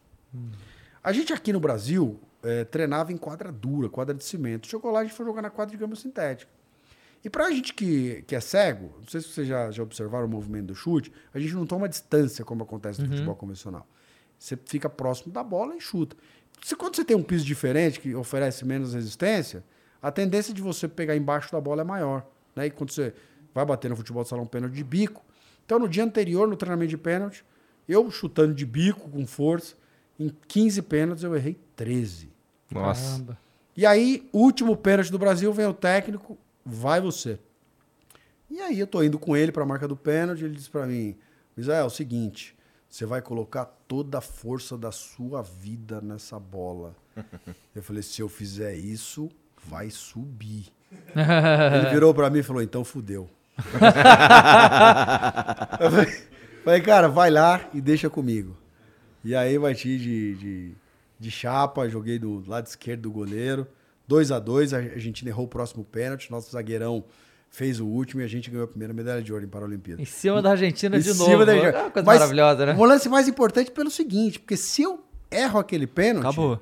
era medalha de prata para o Brasil, né? E a história hoje das cinco medalhas, cinco Paralimpíadas, cinco ouros para o Brasil não existiria, né? Uhum. E obviamente que o último lance da Paralimpíada seria o meu pênalti perdido. Então, enfim, Nossa, mesmo- cara, pouca pressão, né? Do Imagina. cara, né? Ah, na, na hora tu tava pensando nisso, cara? Não, você não lembra, né? Eu vou dizer assim, você sabe que é mais difícil você assistir as pessoas chutando do que você, do que você é, cobrando pênalti. Porque quando o outro vai bater, você não tem o que fazer. Aham. Por exemplo, ali eu sabia que se eu batesse de bico, a chance da bola subir E lá na arquibancada era grande, então eu podia bater de outro jeito. Agora, se é um outro jogador que vai bater, você tem que torcer, né? Rezar, fazer o quê? Entendi. que doideira, né, cara? E como é que foi a outra, a outra, o outro campeonato da A outra foi, foi Pequim, foi, foi a China. 2008, né? isso, né? 2008. Ali o Brasil já tinha ganho puta, todos os campeonatos e tal. A gente, é, obviamente que nunca perde, né? O prazer, a vontade de ganhar e tal. Mas ali já foi pra gente um pouco, um pouco mais tranquilo do que do que Atenas, né? Menos pressão, o Brasil já, já não precisava mais provar nada para ninguém. E aí ali já estava chegando o Ricardinho e Jefinho, né? Eu tive a oportunidade de jogar com eles né? nessa, nessa Paralimpíada. O Brasil conseguiu ali é, fazer um grande campeonato, ganhamos todos os jogos, e a final dessa vez não foi com a Argentina, foi com a China. E aí nós ganhamos a final da China de 2 a 1 um, E também foi, para mim, foi muito importante, porque foi ali que eu parei, né? Uhum. Eu, quando eu recebi a medalha, é, eu tava, eu tinha terminado a faculdade, tinha aberto um escritório de advocacia, estava advogando no escritório, não estava mais conseguindo conciliar. O futebol já não era amador é, da mesma forma que quando eu comecei. Então eu percebi que eu não conseguiria ser competitivo como eu gostaria e decidi ali que seria o meu último jogo com a camisa da seleção brasileira. Então foi muito especial a medalha, né? Principalmente quando eu recebi ali, porque foi ali que é, eu disse para mim mesmo, olha, muito obrigado, né? O que o que o futebol me possibilitou, as emoções, tudo aquilo que eu vivi e fica por aqui essa essa jornada. Tu Quantos já foi... anos você tinha? É, tu foi para lá decidido? Fui decidido, fui decidido. Óbvio que você sempre pode ter uma recaída, porque sabe, uhum. é, a gente tá falando de paixão, né? Sim. Que a paixão é um negócio muito sério, né? É, mas eu tava assim, decidido, né? É, me incomodava muito a, a, a é, me tornar um coadjuvante, né? Dentro de, um, de algo que foi tão importante para mim, né? De algo que moveu minha vida por alguns anos. Eu joguei 14 anos na seleção brasileira. Então, acho que a gente tem que respeitar ali a nossa própria condição. E, e quando chegou ali no final, 30 anos eu tinha, é, e aí a, a ideia é, era realmente de seguir trabalhando no escritório, não ia deixar o escritório, porque não tinha condição de viver do futebol, né? Então a única alternativa era deixar o futebol. Se eu tivesse é, seguido treinando, é, com a estrutura que o pessoal tinha, muito provavelmente até o Rio teria ido com alguma chance de chegar a Tóquio, né? Mas, enfim, não dá pra gente é, nunca saber disso, né? Sim. É... Não, mas, mas, quantos anos você tinha então? 30. 30 anos. Ah, 30, tá.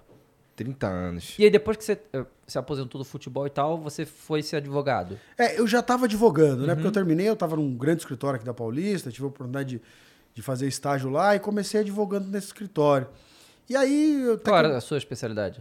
Eu trabalhava com direito constitucional e direito civil. Uhum.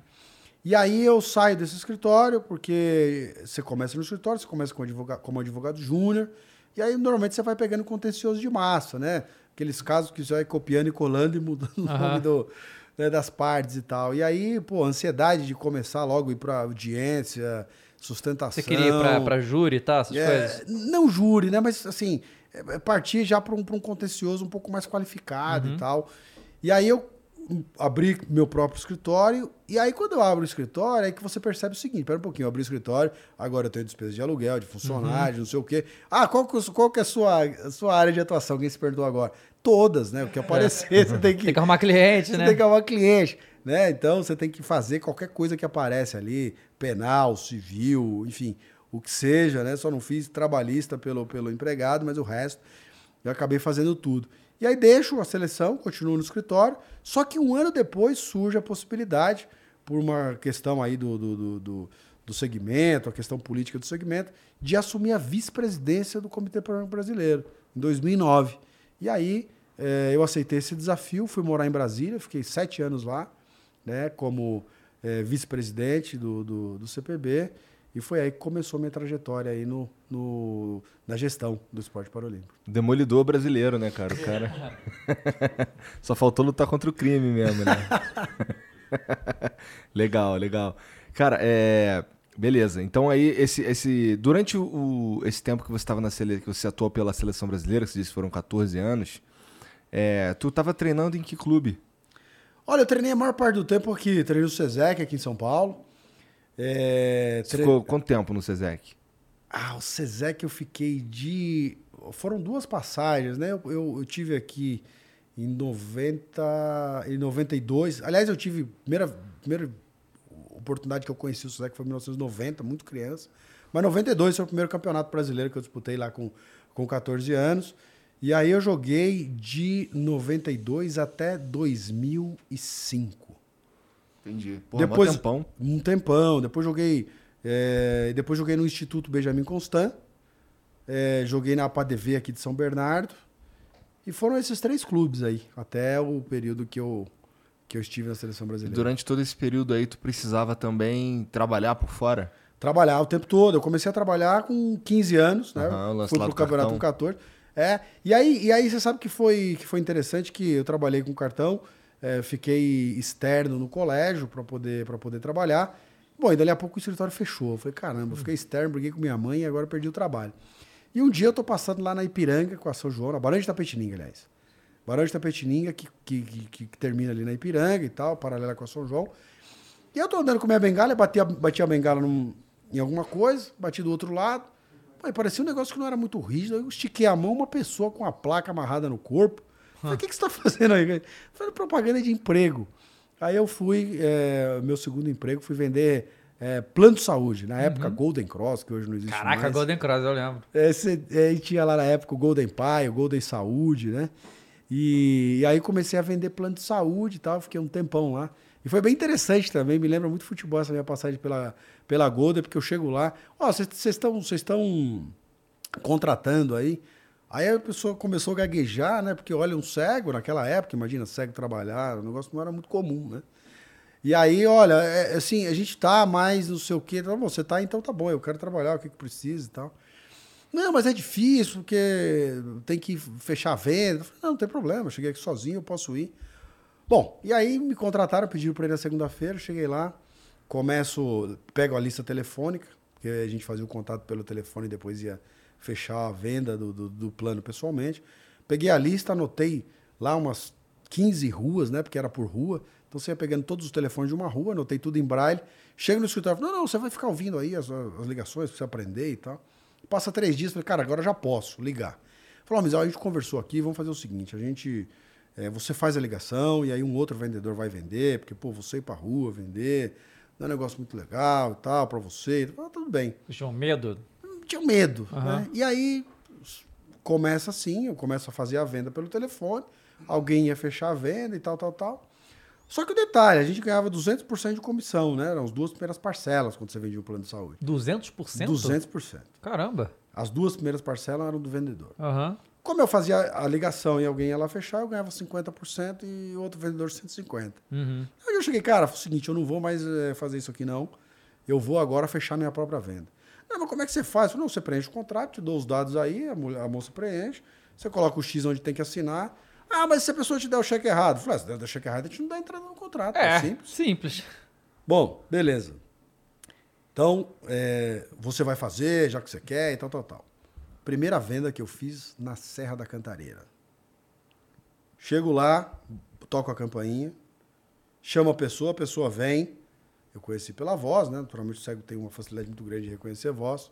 E ela, ô, senhora, é, dona Marina, é, eu sou o Misael, da Golden Cross, né? Eu vim trazer o contrato. Ah, não, Marina não, não existe. é, você está na casa errada. Não, é, é a senhora. Eu falei com a senhora por telefone. Não, não, você não falou comigo, não. Então não dá balão. Cara, e ali ficou nítido pra mim que ela não sentiu confiança de comprar né, de mim o plano de saúde. E aí você imagina, cara, a frustração pra voltar pro escritório. E agora, o que, que eu vou fazer? Chegar lá e dizer que não deu certo, que eu falei, os caras já não queriam que eu fosse. Uhum. O cara vai dizer, porra, eu tinha razão, tá vendo? E aí fiquei, voltei pra casa, nem fui pro escritório esse dia. Chega no dia seguinte, todo mundo ansioso. É, cadê o contrato? Cadê o contrato? Cara, não deu. E disse que não deu, abri o jogo, não deu certo e tal. Ah, tá vendo? Você não prefere mudar? Eu falei, não, vamos continuar desse jeito. Eu pensei até em não voltar mais pro escritório no dia seguinte, né? Mas aí um detalhe, eu continuei e um dos troféus mais importantes que eu tenho lá em casa foi de segundo lugar de vendas desse escritório. Nossa, Ah, que que foda, foda. cara. Foi muito legal, que assim, cara, e assim, muitos amigos ficaram de lá desse, desse escritório, assim, foi um aprendizado, pô, gigantesco para mim. E me lembra muito futebol, porque assim, é, é, né, é você realmente é, entender que, que aconteceu um problema, mas que aquilo não é o fim da linha, que, que dá para reverter, né? É a mesma coisa quando você tá perdendo um jogo ali de 2 a 0 você fala assim, pô, dá para virar esse negócio e vai para cima, acredita em você e faz a coisa ser diferente, né? Foda. É, depois que tu. Esse, esse eu imagino que também não foi o teu. Eu queria saber, na verdade, o que, que te levou para ser para estudar direito, cara? Cara, você sabe que o direito ele aconteceu um pouco por acaso na minha vida. Quando eu era, quando eu era mais. Quando eu era criança, né? Quando eu era menor, eu, eu, eu pensava muito em ser economista, né? Ficava vendo aqueles, aqueles economistas da década de, de, de, 90, de 80, é, Dilson Funaro, Maílson da Nóbrega. E, pô, eu queria ser um economista. Bom, aí eu saí do Padre Chico, fui fazer o, o curso técnico de processamento de dados, eu até nem sei por que eu fui fazer processamento de dados, se eu queria fazer economia. E aí minha mãe morreu em 96, pô, foi um momento difícil, parei de estudar. Fui voltar a estudar em 2001. Falei, o que, que eu vou fazer agora? Falei, ah, pensei, falei, quer saber, quero fazer direito. E tomei essa decisão assim, meio que do nada, sabe? E acho que não, não tinha outra melhor decisão para eu tomar. Assim, me apaixonei muito pelo direito. Hoje eu, eu sou um apaixonado pela advocacia. Mas tu não exerce mais. É, Eu acabo indiretamente exercendo, né? Porque a gestão do comitê a gente tem aspectos jurídicos o tempo inteiro, né? Tem pô, dezenas, centenas de contratos, de questões mesmo é, de litigância, né? De ações, de demandas e tal. Então você acaba indiretamente é, exercendo, não da forma como eu gostaria, assim. Se, me- se você fizer uma pergunta, mas ah, você tem alguma coisa que você lamenta, é, assim, sendo presidente do CPB, a única coisa que eu, que, eu, que eu te diria é o fato de ter deixado a advocacia. Né? Não que, fosse mais importante, ou que seja mais importante, que essa oportunidade que, sem dúvida, é, supera tudo, senão eu teria advogado e não teria vindo para o CPB. Mas se tem alguma coisa que você fala, você lamenta não, não, não poder fazer por estar na presidência, eu diria para você é, não poder advogar, não poder ter advogado ao longo desses anos. Tu pode, tu pode ser, assim, você pode ser reeleito pro CPB? Não, já fui. Já fui foi, reeleito só uma agora vez? o ano passado, só uma vez. E aí 2025 termina o segundo mandato. E aí tu volta pra advocacia, eu imagino. É provável, ou é possível, né? Ah, ou continua envolvido no comitê de alguma maneira, né? É, mas é muito provável que eu, que eu vá buscar realmente outros, outros É. desafios, né? Eu acho que faz bem, assim, essa alternância. Uhum. E acho que, assim, se a gente pensar do ponto de vista da governança, é fundamental, né? Porque a gente, você chega normalmente cheio de ideia. Depois que você realiza, a tendência de estagnação, ela, ela é grande, né? Não, bom, É bom, bom que você importante- pensa assim, porque a grande maioria de- dos políticos no Brasil não pensa assim, não. As pessoas ficam lá pra sempre, né? Vamos ficar aqui pra sempre. É, essa questão da perpetuidade, acho assim, é muito, é muito complicado. A gente já viu exemplos muito ruins, né, em todos os segmentos e tal. Então, acho que essa questão para a instituição, para as pessoas, né, o fato de poder se ressignificar, de ter ideias novas, de ter assim um, um- um- o tesão inicial ali de realmente transformar, né, acho que isso é muito importante. É, e esse período, né, assim, queria saber de você isso também, né? Que o Brasil é uma potência no esporte paralímpico nas Olimpíadas, né? Comparado com as Olimpíadas a, comum, né? não- é absurda a quantidade de medalha que a gente ganha e os atletas que a gente tem, né? Por que, que você acha que tem essa diferença tão grande? Olha, é- assim, é, é muito difícil assim, essa resposta, né? A gente não tem uma, uma resposta exata para isso. É, agora, eu acho que talvez uma das, uma das razões seja o modelo de gestão, né? Hoje, como eu te disse, a gente tem as duas principais modalidades, ou seja, aquela que, aquelas que têm o maior número de medalhas em disputa, como o caso da atletismo e da natação, a gestão é do Comitê Paralímpico, né? Então você tem ali uma gestão centralizada. Talvez essa seja uma das, das causas, né? Você pode ali, quando você tem uma estrutura maior, quando você tem a possibilidade eh, de trabalhar eh, com esse volume eh, de atletas, eh, podendo fazer os eventos em conjunto, potencializando as ações, eu acho que isso acaba ajudando. Tanto que o Brasil, eh, quando passa ali no início dos anos 2000, o Brasil saiu da, da 24ª colocação eh, em 2000, lá em Sydney, para o, o sétimo lugar em Londres. Né? Então a gente avança 17 posições em 12 anos, depois dessa mudança de estrutura. Ou seja, à medida em que o CPB passa a fazer a gestão desse, desse grupo de modalidades, o resultado dele avança significativamente. Interessante. Ô, tu, como é que tu, tu, tu acompanha futebol hoje em dia também, não é? Muito. É. Cara, e, e qual, qual, qual que é São o Paulo, método? no qual caso, que é o. É, você é São Paulino, né? Tricolor. Qual que é o, o- o método de escolha, cara? Tu ouve na rádio? Então, eu ouço, eu ouço na rádio, agora eu vou, agora eu vou ouvir no YouTube, né? Ah. É, por enquanto a gente tem só o Carioca. Não, mas o Paulista tá no YouTube também. É verdade. É, mas, mas eu, eu, eu sou torcedor de. Eu sou torcedor de rádio, né? É, o, o rádio, né, tem, assim, é, é bem diferente. a- Você a sabe que eu, eu né? comecei a ouvir com os Osmar Santos ali, José Silvério lá atrás, né? Grandes equipes esportivas. Hoje o rádio, assim, lamentavelmente, está cada vez mais perdendo a sua, a sua força né? nas transmissões esportivas. Você percebe que é, os, os- os bons profissionais do rádio eles têm migrado aí para outros veículos, né? É, obviamente o rádio vai perdendo a relevância, vai perdendo a, a condição comercial, e aí as pessoas vão acabando deixando ali a, a, a, a- a profissão, né? Mas eu ainda sou torcedor de rádio, ouço bastante. É, mas eu te falar que recentemente a gente teve umas reuniões aí de mídia e tal, e o, o rádio tem uns números impressionantes ainda, hoje em dia, sabe? Então é, é legal ver isso, porque eu também não imaginava, porque assim, eu não escuto rádio, praticamente nada, só quando tô no carro mesmo, né? Mas ainda tem uma, uma força muito considerável que eu não imaginava que tinha. né? É, e é incrível, David, É porque incrível. eu lembro que antigamente eu, eu vi os programas esportivos do rádio. Então o jogo, o jogo de São Paulo ia começar, eu começava uma hora antes para ver a abertura da jornada, né? Eu via ali as escalações dos times e tal. Hoje, que horas que é o jogo? 8 horas. Eu ligo o rádio 8 e 5 ali, ouço o jogo, desligo o rádio, né? Até porque os comentaristas também não têm ajudado, né? O nível do Aham. rádio tá ruim, tá bem ruim. Mas o. Comentarista de, comentarista de trânsito, comentando futebol. tá Sim, é, tem, tem umas coisas assim. É, você é um dirigente, né, de, de esporte, no caso do Comitê Paralímpico, né? Como é que você está vendo essa movimentação que a gente está tendo agora no Brasil dessa da, da SAF, que eles estão comprando os clubes e tal? Olha, eu, eu vejo de forma muito positiva. É. Muito positiva, porque é, a gente tem hoje um modelo é, quebrado no Brasil e a tendência é piorar.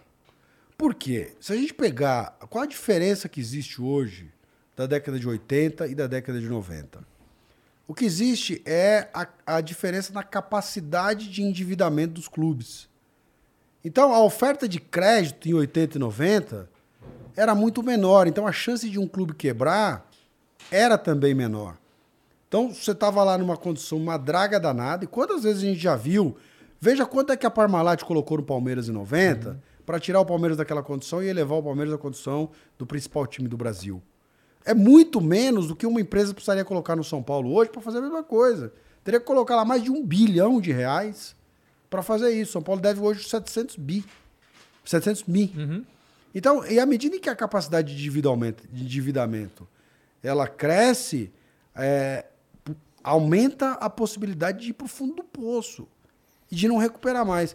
Por que, que hoje, com a SAF, é, as possibilidades hoje, para mim, de crescimento de equipe, de América, de Cuiabá, é muito maior do que de São Paulo, Santos, Corinthians. Por quê? Porque são clubes que não têm dívida. A capacidade de endividamento deles é muito mai- menor do que a dos clubes aqui.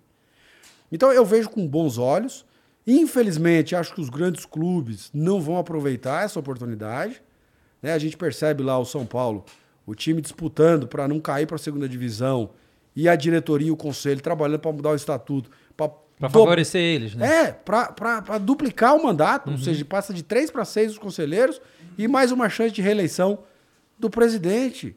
E aumentando o limite que o presidente teria para gastar sem prestar conta para o conselho. É, Isso tem total cara do que aconteceu com o Cruzeiro, sabe? Se continuar assim. É isso. É bem isso. Não, e não tem. Você veja, o São Paulo, ó, em 2017, se não me falha a memória, o balanço registrou um prejuízo de 278 milhões de reais. Tá? O balanço de 2000. Quanto?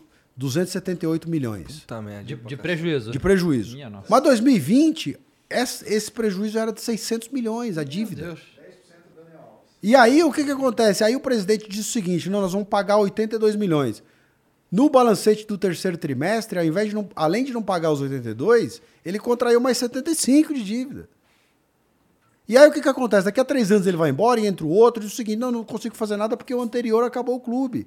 Ele está dizendo agora que o anterior acabou o clube, só que ele era do conselho a vida inteira. É. Então, se você não tiver um modelo profissional onde o gestor responda pela dívida e pelos seus atos, a gente não vai avançar. Agora você pega o São Paulo, imagina o seguinte, o Cruzeiro, 400 milhões custou o Cruzeiro para o investidor. São Paulo, se a gente pegar o Morumbi, o Morumbi deve valer aí, sei lá, um bi e meio, dois bilhões. sim. Tá? O São Paulo hoje tem 600 milhões de dívida, o Cruzeiro tem um bilhão. Então, só aí já tem uma diferença de 400 milhões. Já iria para 2,400. São Paulo está na primeira divisão, tricampeão mundial. São Paulo varia 3 bi e meio de reais. Vale muito mais, eu acho, cara. É. É, assim, Bom- o negócio é que esses clubes, eles têm um ativo que não tem preço, que é a torcida. É né? isso. E assim, o São Paulo tem a terceira maior torcida do Brasil. Tem toda essa história. tem- ainda está na Série A, né? É, tem o Morumbi. Assim, o valor. Eu, eu acho que o, o- tanto o Botafogo quanto o, o Cruzeiro também vale muito mais do que 400 milhões, sabe? É, foi um grande negócio terem comprado por esses valores, porque esses clubes valem muito mais do que isso. Óbvio que até os investidores recuperarem o que investiram, vai demorar porque a dívida desses clubes é insana, pelo que foi feito durante décadas com eles, né? Mas vale muito mais, né? Vale muito mais. É, eu concordo com você. Agora, a questão é, nem sempre a alternativa do bom é o ruim, ou do ruim é o bom. Então, se hoje existe essa possibilidade, né, eu, vi, eu, vi, eu vejo o pessoal criticando muito o Ronaldo aí pelo, pelo aspecto Fábio, né? É, Mas isso é responsabilidade. sim. Quer dizer, se, se ele, se o Fábio permanecem sob contrato, a dívida lá. Você imagina o seguinte: olha, que as pessoas. Não, eu não vi ninguém comentar na imprensa. Dois anos de redução do salário gerou uma dívida de 10 milhões. Você acha que é responsável um clube na segunda divisão, fora o que ele pagou ao longo dos dois anos, somente aquilo que ele deixou de pagar nos dois anos, uma dívida de 10 milhões? Ou seja, tem como dar certo um clube desse? É. Então a SAF, pelo menos, vai ser. Agora, a grande questão é: precisa vender o controle, porque ninguém vai colocar dinheiro. Não, a gente vende 49%, deixando o controle. Aí dá. Deixa Deixando o controle cara do cara aí. que fizeram merda dos até agora, merda pô. até agora, eu vou dar meu dinheiro aí pra vocês. Então, eu gosto da SAF, assim, é, não sei se, se, se o modelo pode. ó, não sei, não, até acho que pode sofrer, é, é, ser aperfeiçoado, né?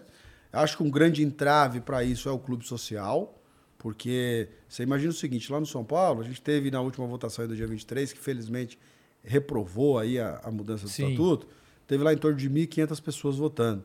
Né? Óbvio que o quadro social é maior, mas aquelas que se dispuseram aí votar num dia de emenda de feriado, né? Foi, aliás, interessante essa data que É claro, aí. botam estrategicamente, né? Feriado 25, ele foi a votação pro dia 23, no meio da Covid, mas tudo bem.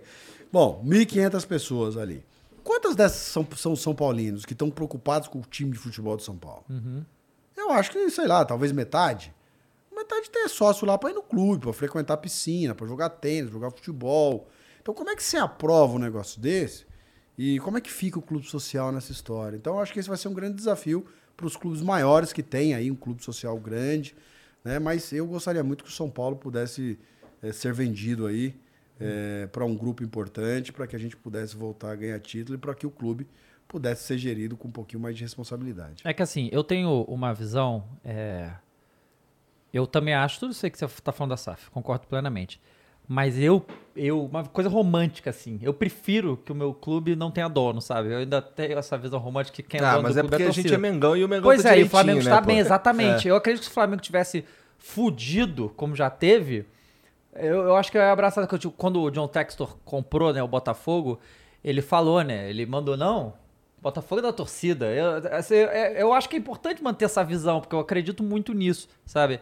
Que o futebol ainda. é, a camisa ainda vale alguma coisa, sabe? A tradição ainda vale alguma coisa, que eu acho que isso é uma coisa que eu ia ficar muito triste se perdesse no futebol, mas é, não pode ficar é, esses clubes históricos na mão de dirigentes que só vão ficar mamando no clube a vida inteira até não sobrar mais nada, né? Verdade. Mas é isso, o Flamengo, você assim, você tem essa condição de, de ter esse sentimento, né? Porque o seu clube teve esse processo de Teve esse reestruturação. processo, né? Pô, o Flamengo é uma máquina, uma máquina capaz aí de. Pô, são o quê? 33 milhões, né, de torcedores. Não, não, já tá quase 40 já. Pô, então você imagina o potencial Ou mais, que tem né? isso. Quanto é que tá aí no- na última atualização aí? Vamos, vamos cotar aí.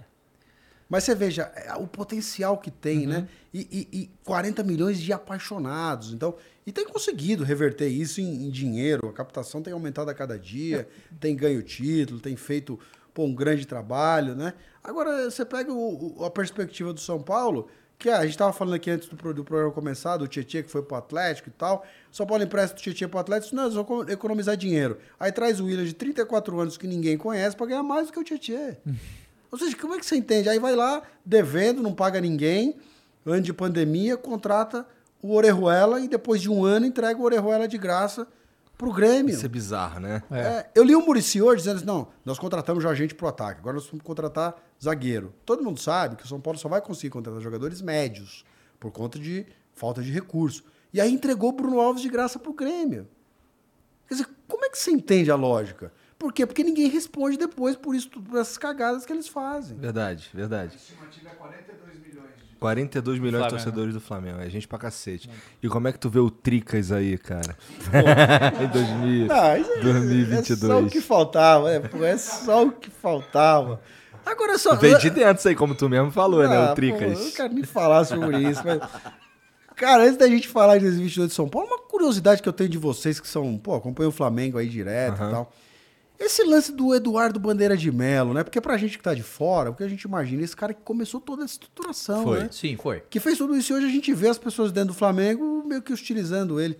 Como, como é que é isso? Cara, assim, é política, né? É, puramente então, puramente, político. o que eu acho é que as administrações que vieram depois dele morrem de medo dele voltar, porque ele tem uma força muito grande. Só que ele também é utilizado por parte da torcida, porque na a gente época passou dele uma época ali es- escassa de títulos. escasso de nada. Mas assim, é, mas esses caras não lembram o que, que era antes, tá Pois ligado? Ah, Não é como se o Flamengo disputasse pra ganhar o Campeonato Brasileiro todo ano. Não disputava. Era raríssimo quando acontecia. De que acontecer um milagre, né? Ele fez uma administração correta que fez o Flamengo conseguir ter tudo que tem agora. É o que a gente tava falando. Futebol, para você fazer uma reestruturação, leva tempo, né? E, só que dirigente é, é, quer jogar pra torcida amanhã, né? E Óbvio que a, a Porque essa galera que tá hoje na direção do Flamengo, Landinho, Braga, também tava com bandeira de mel lá atrás. Sim. Né? Mas é política, né? É, é isso, basicamente. Então, eu, eu assim. Particularmente eu curto bandeira. deve- também, a gente deve muito a ele.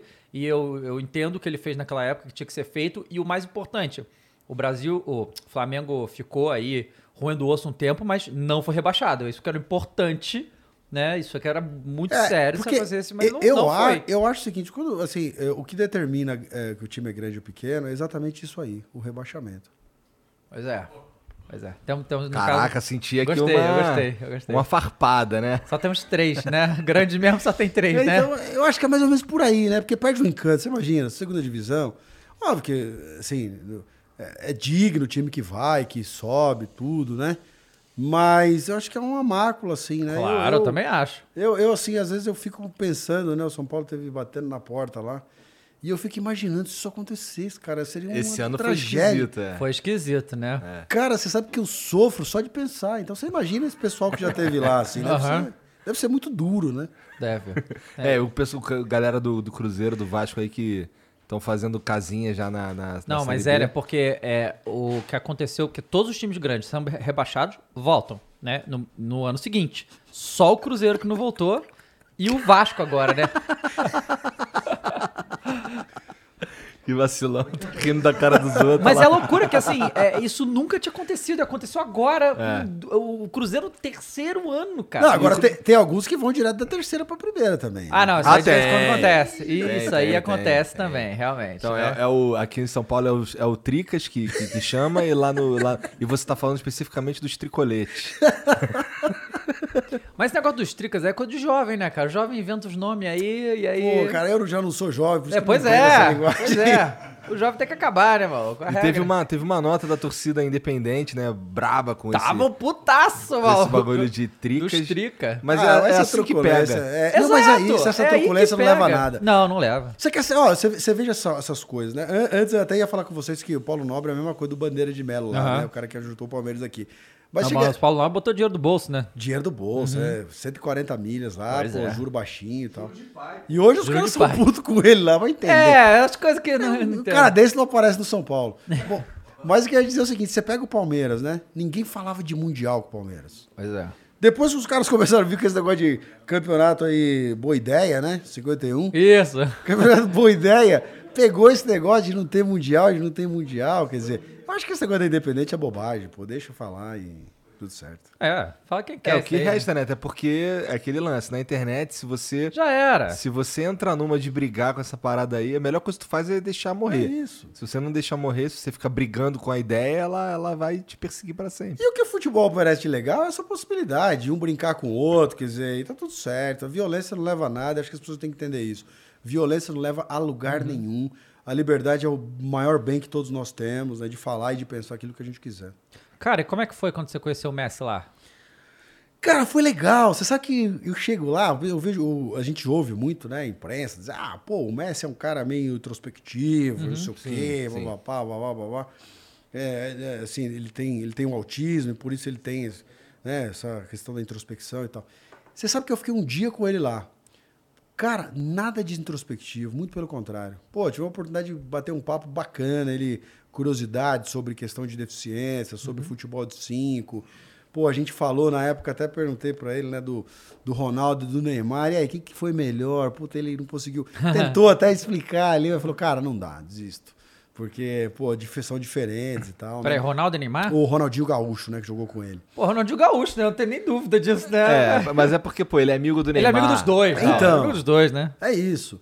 E aí ele não explicou e tal. E aí eu até falando, né, dele, aí ele até lamentou que ele não. ah, Tava, seria muito difícil ele voltar a jogar com o Neymar e tal. Acho que ele não tinha nessa, nessa essa ideia aí de Uhum. que podia chegar no Paris Saint-Germain e tal. Mas um cara super legal. Você assim, manda do foi- espanhol ou foi no. Espanhol. Espanhol, fala? É, um pouquito. Ah, legal. Isso aí eu também sei, porra. Hablé un poquito con ellos porque eh, el fútbol tiene una linguagem universal. Ah, que isso, mano. Ora, Então a gente, pô, foi uma experiência, porra, riquíssima. Um cara, gente boa, puta Mas qual foi a ocasião? legal. é, Conta tu foi lá gente. só pra conhecer o Messi? Não, foi o seguinte, foi uma campanha de uma empresa israelense que, que desenvolveu um óculos, né, chamado chamado Orcan. E esse óculos ele tem uma câmera que, que pode ler texto, pode fazer várias é, várias ler texto, ler dinheiro, Ah, por cores isso e que tal. no vídeo que eu E vi aí, você com aí o Messi, ele tava de óculos. Isso, Seus então aí- óculos, ele fala pra você isso? Ele fala, é. Ah, legal. Ele fala. Então aí você você po- Aham. Oi? Tipo Google Glass, cara. Isso, isso. Então, mas ele lê texto, ele fala cores, fala de identifica dinheiro e tal. E aí essa empresa fez uma campanha e me deu esse óculos de presente. O Messi foi o cara da campanha. Então a gente foi lá, a gente gravou a campanha juntos Uhum. e tal. E aí, desse negócio de gravação, puta, o negócio que você fica um dia inteiro lá, repetindo a mesma coisa, e no final o cara não passa nada daquilo que você fez. mas, mas foi muito legal, a convivência, bater bola ali com ele e tal. Foi, foi muito legal. Maneiro. Tu ficou lá muito tempo? É, eu fiquei cinco dias. Foi, você sabe que isso foi antes da Covid, né? Eu cheguei aqui no Brasil dia 6 de fevereiro. 2020? E, é, de 2020, é. Já tava, pô, o, o caos se instalando e tal. Foi um momento até difícil pra gente no comitê, porque a gente tinha vários eventos, as confederações fazem eventos lá também, né? E o pessoal fazendo evento com um monte de chinês. Falei, cara, pelo amor de Deus. Caraca. Você imagina, gente cadeirante. é, o- por exemplo, nesse caso do, do- do- da Bosch que eu disse pra vocês, você tem atleta que, se- que joga com piscando o olho. Então, são pessoas assim com, com um nível de vulnerabilidade assim muito grande. Que se pegasse o Covid sem vacina, sem nada, meu amigo, assim, é, é um problemaço. E aí a gente teve que cancelar evento com o pessoal aqui no Brasil, pra você ter ideia. Caramba. Então, esse ano, esse, obviamente, esse ano, esses os dois últimos anos aí foram complicadíssimos pro CPB também. Muito, muito. A gente, quando começou a voltar ao treinamento, a gente fez uma operação de guerra que os atletas chegavam no CT, iam com no atletismo, eles iam com o carro até a pista, o, o técnico ficava do lado de fora da pista. Eles entravam no CT, treinavam, saíam sem ter contato com ninguém. Exceto o cego, que tinha que ter o guia, óbvio, né? Como. Aham. Mas o restante eh, chegava, entrava, treinava e saía sem ter contato com absolutamente ninguém. Qual que é, o, qual que é a modalidade do, de- de- dos esportes paralímpicos que tem, que tem mais gente praticando, cara? Hoje é o atletismo e a natação. É? São os dois esportes que tem mais gente. E nos esportes coletivos é o goalball e o basquete em cadeira de rodas. O basquete em cadeira de rodas tem três divisões, Eita. né? É, assim, muitas equipes no Brasil. Aliás, é a primeira modalidade paralímpica que, que veio para o Brasil, né? Em 1958, é, uma equipe do Rio e outra em São Paulo foram criadas. Primeira modalidade. E hoje, das modalidades coletivas, é a que mais tem praticantes no Brasil. Entendi. E tem alguma que tá, que tá crescendo aí? Olha, o goalball cresceu muito nesses últimos anos, né? É, tanto que agora foi é, bicampeão mundial, campeão paralímpico, foi a modalidade que mais cresceu. Pra você ter uma ideia, o Brasil foi penúltimo lugar em, em, em Pequim em 2008. E aí foi vice-campeão em Londres 2012, né? E daí por diante, bicampeão Nossa. mundial, foi um avanço absurdo. Absurdo. A gente deve ter hoje umas 70 equipes de golbol no Brasil. Caraca, maneiro. Muito, muito time. E hoje a gente tem crescendo o tênis de mesa avançando. O para taekwondo começou muito bem nos jogos, né? Primeira Paralimpíada, três medalhas, uma de ouro, uma de prata, uma de bronze. Foi uma participação espetacular. A canoagem também vem crescendo, né? Vocês viram aí o cowboy ganhando medalha de ouro lá, o Giovanni ganhando medalha de prata e tal. E eu acho que a gente pode esperar hum, resultados ainda melhores em Paris, a canoagem, né? Então, enfim, acho que esses esportes aí têm tem, tem avançado bastante. Os atletas de para taekwondo, cara, eles têm que tipo de limitação? Eles são amputados. Entendi. É, braço? Isso, Tá. amputado de braço. Entendi. Caraca, maneiro. Interessante, né, cara? Realmente tem, tem é muito interessante. É tem muito modalidade pra todo mundo, né? para todo mundo. E, e desde aquela com menor, com maior limitação, que é o caso, né, que eu, que que eu sempre cito o exemplo da Bosch, que eu acho a modalidade a mais paralímpica de todas as paralímpicas. Por quê? Porque os caras têm muita limitação. Muita limitação. É, é um cara que se você olha para ele, você não diria que esse cara, pô, pudesse fazer o esporte, ganhar uma medalha de ouro pro seu país, ser o melhor do mundo. Mas, Então, mas assim, eu nem consigo imaginar que- como é que, como é, que é um... Ele nem se mexe, é. é Ele nem se mexe, é isso? É, eu, eu- eu não sei se o Daniel consegue, mas a gente tem alguma coisa aí, Daniel, pra mostrar. Localiza aí um vídeo de Bosch. É, o Jean pode tentar encontrar alguma coisa também ali de Bosch O Paralímpico. Daniel tem. pe- Pega aquele. Indica pra ele, Daniel, aquele vídeo dos, dos irmãos. Ah, beleza. É, esse vídeo vai, vocês vão ter, conseguir ter, ter clareza, né? Do que representa, assim. E, e o quão a gente tá equivocado quando a gente pensa em eficiência, assim. Porque, né, quando o esporte surge, eu sempre digo o seguinte: o esporte, ele é, é, se a gente considerar a origem dele, é totalmente antagonista à questão das pessoas com deficiência. Porque quando ele surge lá em 776 a.C., ele vem como algo para culto dos deuses, né? É. A perfeição, que era o mais forte, o mais alto, aquele que pulava mais longe e tal. Enquanto isso, as pessoas com deficiência ao longo da história, elas eram marginalizadas. No século XV, o pessoal matava a pessoa com deficiência afogada porque achava que era manifestação do satanás, né? E ela pegava o cara e afogava no rio. Né? Pessoas que eram, é, a partir de 1930, com aquela revolução que teve em Nova York, lá do pessoal da Liga dos Deficientes Físicos, é que começa de fato a ganhar espaço na sociedade. Né? O esporte chega em 45, abre também é, oportunidades incríveis, aí mostrando ó, o potencial das pessoas e tal. É, então você percebe que ao longo dessa, dessa, dessa jornada toda, é, o, o, o- esporte e a pessoa com deficiência se encontram. Mas na origem, assim, é, representavam totalmente aqui, o oposto. Né? O, o- tanto que o esporte, antigamente as mulheres, inclusive, elas eram, era- elas eram consideradas inferiores, elas não podiam sequer entrar no estádio. Isso acabou se desmistificando um dia, porque os atletas competiam sem roupa e os técnicos de roupa. A mãe de um atleta, para ver o filho, ela acabou se disfarçando de homem e entrou no estádio. E aí descobriram, e a partir daí a mulher pôde entrar no estádio para acompanhar as competições esportivas, né? Entendi. Então a eficiência que as pessoas entendiam, né, ser a, a, a- regra da sociedade, ela é completamente desmi- desmistificada quando as pessoas com deficiência passam a ter, passam a ter acesso e passam a conquistar coisas e, e demonstrarem capacidade e habilidade, né, independente das suas limitações, mostrando que todos nós somos iguais em nossas diferenças, né? Legal. Esse lance que você falou aí de 1930 em Nova York, estou falando certo? É, Isso. que teve é, Liga dos Deficientes Físicos. Isso. O que, o que- que movimento foi esse que eu não sei? Não, é só o seguinte, os caras é, nos Estados Unidos começaram a, a- a exigir que quando você é, apresentava lá a sua, sua, sua ficha para buscar o emprego, você tinha que colocar lá DF, de defi- deficientes físicos, né? Então a- a- você tinha que colocar, é, indicar na ficha que você tinha deficiência física. E o pessoal entendeu que aquilo era um preconceito, exatamente para que as pessoas não contratassem. O que, que eles fizeram?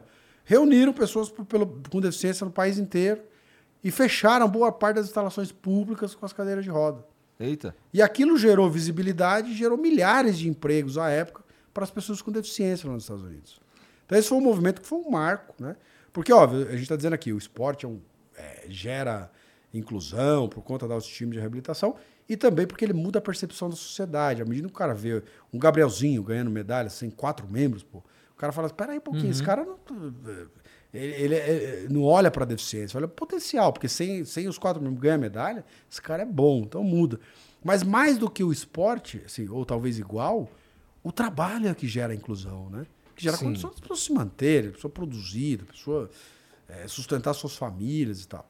Então esse movimento ele foi fundamental, ao meu ver, para que a gente pudesse conquistar hoje eh, muitos dos direitos que a gente tem, né? Aliás, o Brasil tem uma das legislações mais eh, avançadas, né? já foi em 2008 considerada a melhor legislação das Américas para as pessoas com deficiência. Cara, o esporte, ele é, ele é muito mais do que esporte, né?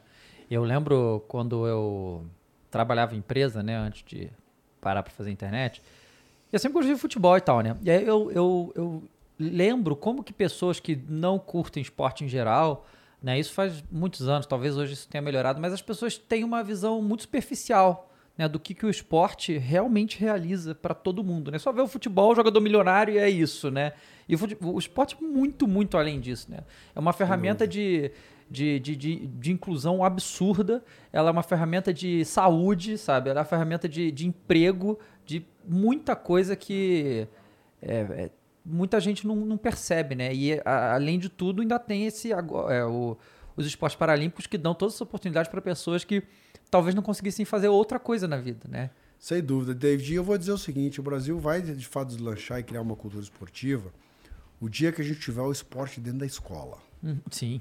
Aí a gente vai passar a ter de E fato nos Estados uma Unidos, né? Lá, nos Estados lá é Unidos. uma loucura o esporte na escola. Você pega aqui a gente, chega aqui o comitê, as confederações, você precisa investir na formação, lá buscar o atleta, porque na escolinha nossa, pra você ter ideia, a gente busca o atleta nas suas cidades, leva para o CT, oferece atividade e leva de volta.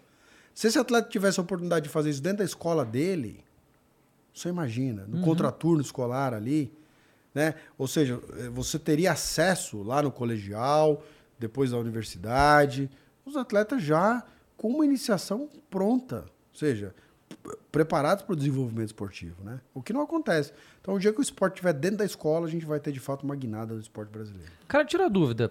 Por que, que mudou o nome de Paraolimpíada para Paralimpíada? Rapaz, isso foi uma agressão, né? É, eu não- Isso foi uma grande agressão aí ao Brasil.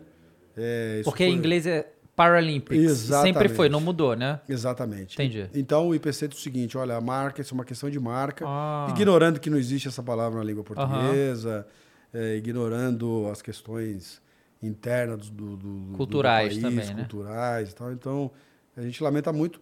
É, a gente, eu tenho dificuldade, confesso a você, de falar paralímpico, eu falo paraolímpico ainda. Uhum.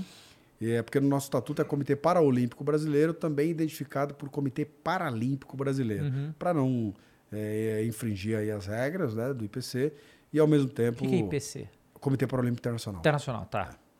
Entendi. O Jean tem as imagens aí Ah, cadê? do, do- Os caras jogando bocha. Se tiver até o som aí, isso.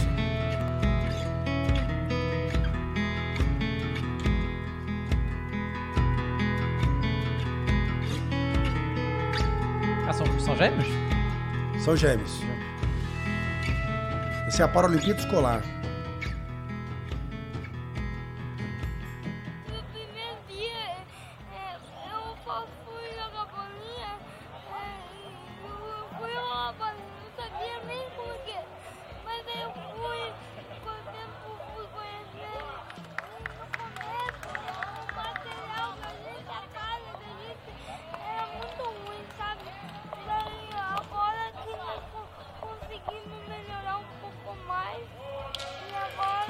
Tem uma rampa, É uma calha. uma calha. Isso. Ali, né, essa calha, é, você tem o calheiro para direcionar a bolinha. Aham. Na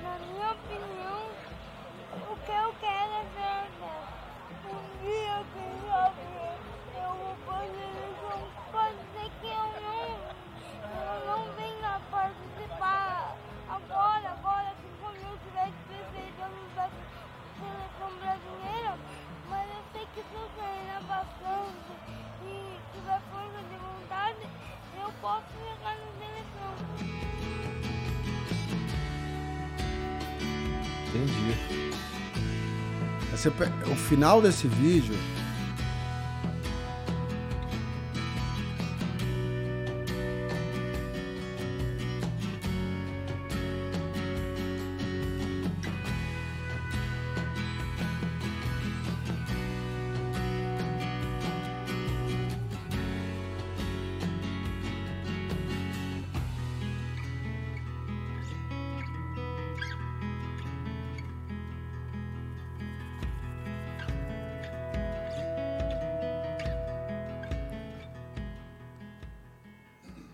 Ele dá as instruções pro, pro calheiro e o calheiro executa, é assim que funciona? Exatamente. Ah, os irmãos se enfrentaram. Se enfrentaram na final agora.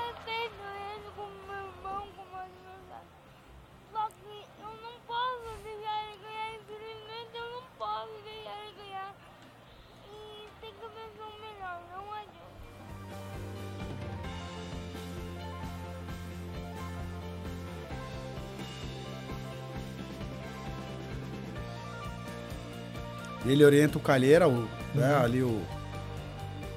Quando o momento que ele pode soltar a bolinha. Onde que vai prender a bolinha pra ele soltar ali, né? É isso.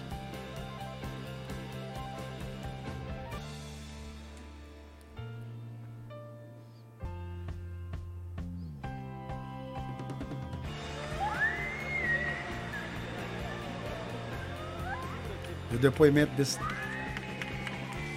dele agora no final é fantástico.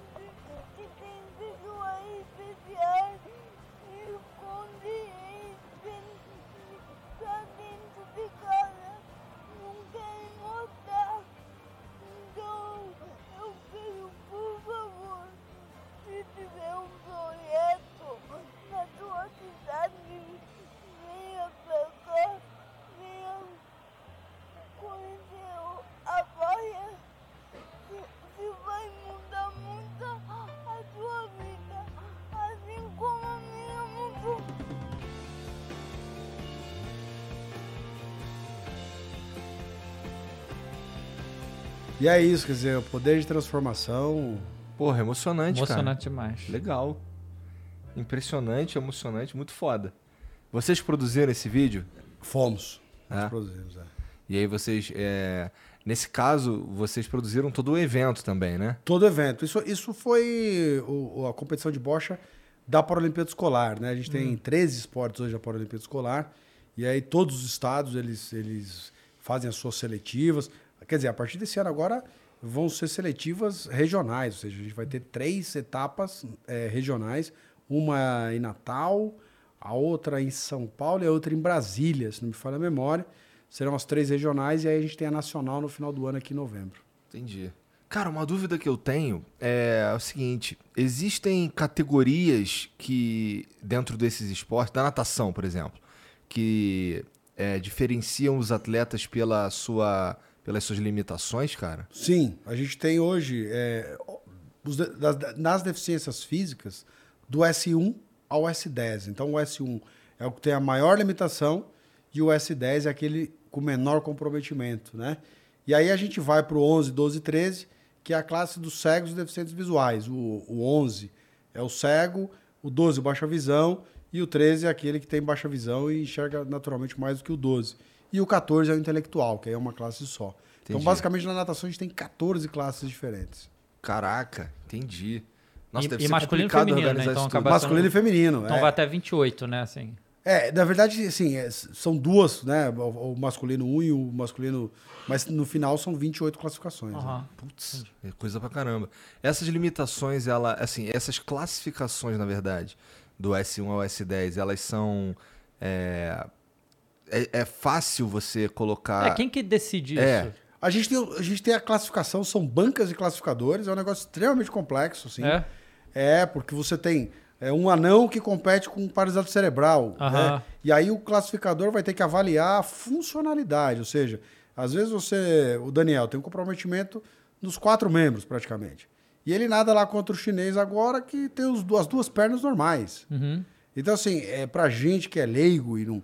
É, é até difícil entender, mas eles vão medir lá a força, é, a envergadura, enfim, para determinar a funcionalidade. E a ideia é de que dentro de cada classe estejam atletas com funcionalidades parecidas. Precisa ser justo, né? Além de tudo. Precisa ser justo. É, é um processo que precisa caminhar muito, né? É um problema ainda que a gente tem. Esse processo de classificação não é algo simples. É, de vez em quando a gente tem algumas polêmicas, né? A última aí foi a do, do, do, do André, que foi, acabou sendo declarado inelegível. Daniel, que os atletas da classe acima dele desceram todos e tal. Mas é um processo que está em evolução, a gente espera que possa. Mas inelegível você diz o quê? Ele não pode competir? É, e depois de participar de três Paralimpíadas, ganhar Ah. 14 medalhas, eles fizeram um novo sistema de classificação. E aí fizeram a classificação no André e disseram: não, você não é elegível, assim, você não. Não tem deficiência? deficiência Como assim? Suficiente. Mas é- qual era o- a modalidade? Ele era S10, natação. Natação. É, mas ele continuou com as 14 medalhas, quer dizer, é algo que a gente não entende até hoje, né? Como é que ele foi declarado inelegível, ele continuou com as medalhas. E a mesma entidade que classificou ele ao longo dos últimos, eh, dos últimos anos, desde 2008, três Paralimpíadas, sempre passando por classificação, sempre elegível. E aí, de repente, no meio do ciclo passado, no meio, 2018, eles iniciaram um novo sistema sem testar, nem testaram o sistema, eh, sem a consulta adequada, enfim. E aí aplicaram o sistema. Isso é o IPC que faz. O IPC que faz. E aí vários atletas pelo mundo aí foram declarados inelegíveis e ficaram fora do esporte paralímpico. Caramba. E Tem muita, tem muita rusga, muita desinteligência entre, entre o, o IPC e você e a gente aqui? Al- Algumas, né? A gente tem tido alguns problemas. Esse da classificação foi um problema, assim, muito. Porque eu, eu sempre acho que o atleta tem que ser a prioridade, né? De do, do gestor, da organização, né? Não tem como você não, não entender que o atleta é prioridade dentro de uma atividade esportiva, né? E aí, quando você percebe uma situação dessa, né? Que você implementa é, uma classificação sem testar adequadamente. E tanto tá, tá errado o processo que o, o coordenador que implementou, o cara que fez todo o processo, foi demitido. Eita. É, eles já começaram um novo processo para mudar o sistema, ou seja, reconheceram que estava errado. Só que os que foram declarados inelegíveis, eles mantiveram inelegíveis. Ou seja, o esporte. Ah, não, foi inelegível, tudo bem. Quer dizer, não deram importância é, que deveria para os atletas. E agora, no final das contas, em 2021, lá em Tóquio, a gente teve o caso do Thiago aí, né, que perdeu a medalha. É, ele ganhou e depois teve um recurso da China. É, ele foi embora com a medalha de ouro, era medalhista. Quando chega no dia seguinte para receber a medalha, que foi para o pro, pro pódio, foi informado de que não, tinha um recurso chinês lá e que a China, o atleta da China era medalha de ouro, os, os arremessos dele que lhe dariam a medalha de ouro tinham sido invalidados e ninguém até hoje mostrou é, Por quê? por quê. Caraca. Entendi, cara. Que situação, hein? Puta Então, foi assim, bem duro para ele, bem duro pra gente, assim. Situação que deixou a gente bem, bem triste, bem indignado, né? Mas no final das contas, é algo que a gente não pode nem fazer muita coisa, porque no final das contas ele pode até ser punido eventualmente por algum tipo de, é, enfim, é, manifestação que eles possam considerar anti-esportiva. Então, enfim, Acaba tendo que ficar quieto mesmo, né? acaba tendo que ficar quieto para não prejudicar o atleta, né? Entendi. Bom, é... ô Jean, tem mensagem aí pra gente? A gente tem um negócio pra dar pro, pro Misael também, que nosso patrocinador do Sportbet trouxe pra você, que é o Alito chegando aí do seu lado. Que é a camisa do São Paulo aí, ó. Opa! Nosso coração tem cinco pontas. Esse Camisa do São Paulo, com a Sportsbet aí. Poxa, rapaz, que coisa linda. Que coisa linda. É a camisa do Tricas. Aí, ó. Quer morrer, rapaz? Se depender de mim, se depender de mim, vai pegar. Pô, para com isso. A gente já tá sofrendo tanto. Tá aí. Vai velho. bater em cachorro morto. Vamos ter que fazer isso do Palmeiras, tá ganhando tem tudo. outras, né? coisas, tem outras coisas aí também, né? Tem o resto do kit aí também, ó. A sacolinha aí, depois você... Poxa, muito obrigado aí, Sporting Bet. Um boné, tem aqui um, Caderninho. um caderninho. Personalizado do São Paulo. Poxa, muito legal, muito legal. Então lê pra gente aí, Jean, as mensagens. Deixa eu ver aqui se tem os ingressos aqui do Metallica aqui, e do Iron. Aí, ó. Metaleira aqui. Ah, tu gosta do metal, aí sim, hein, cara. É, pô, eles podiam mandar no Morumbi, né? Maio e, e agosto, né? Metallic e Iron. Ó, fica, aí, fica a dica aí, ó, pra galera aí do São Paulo, o Misael curte metal, beleza? Jean, lê pra gente aí a primeira. Primeira aqui é do Ale Salvador. Mandou salve, salve família. Misael, imagino que pra vocês do esporte paralímpico, paralímpico, desculpe, os Jogos do Rio... É. Ele gosta de Paralímpico. Não, então, é que você escreveu do jeito antigo. aqui. Ah, os Jogos do Rio em 2016 foi um divisor de águas. E no seu caso, foi uma mudança para melhor.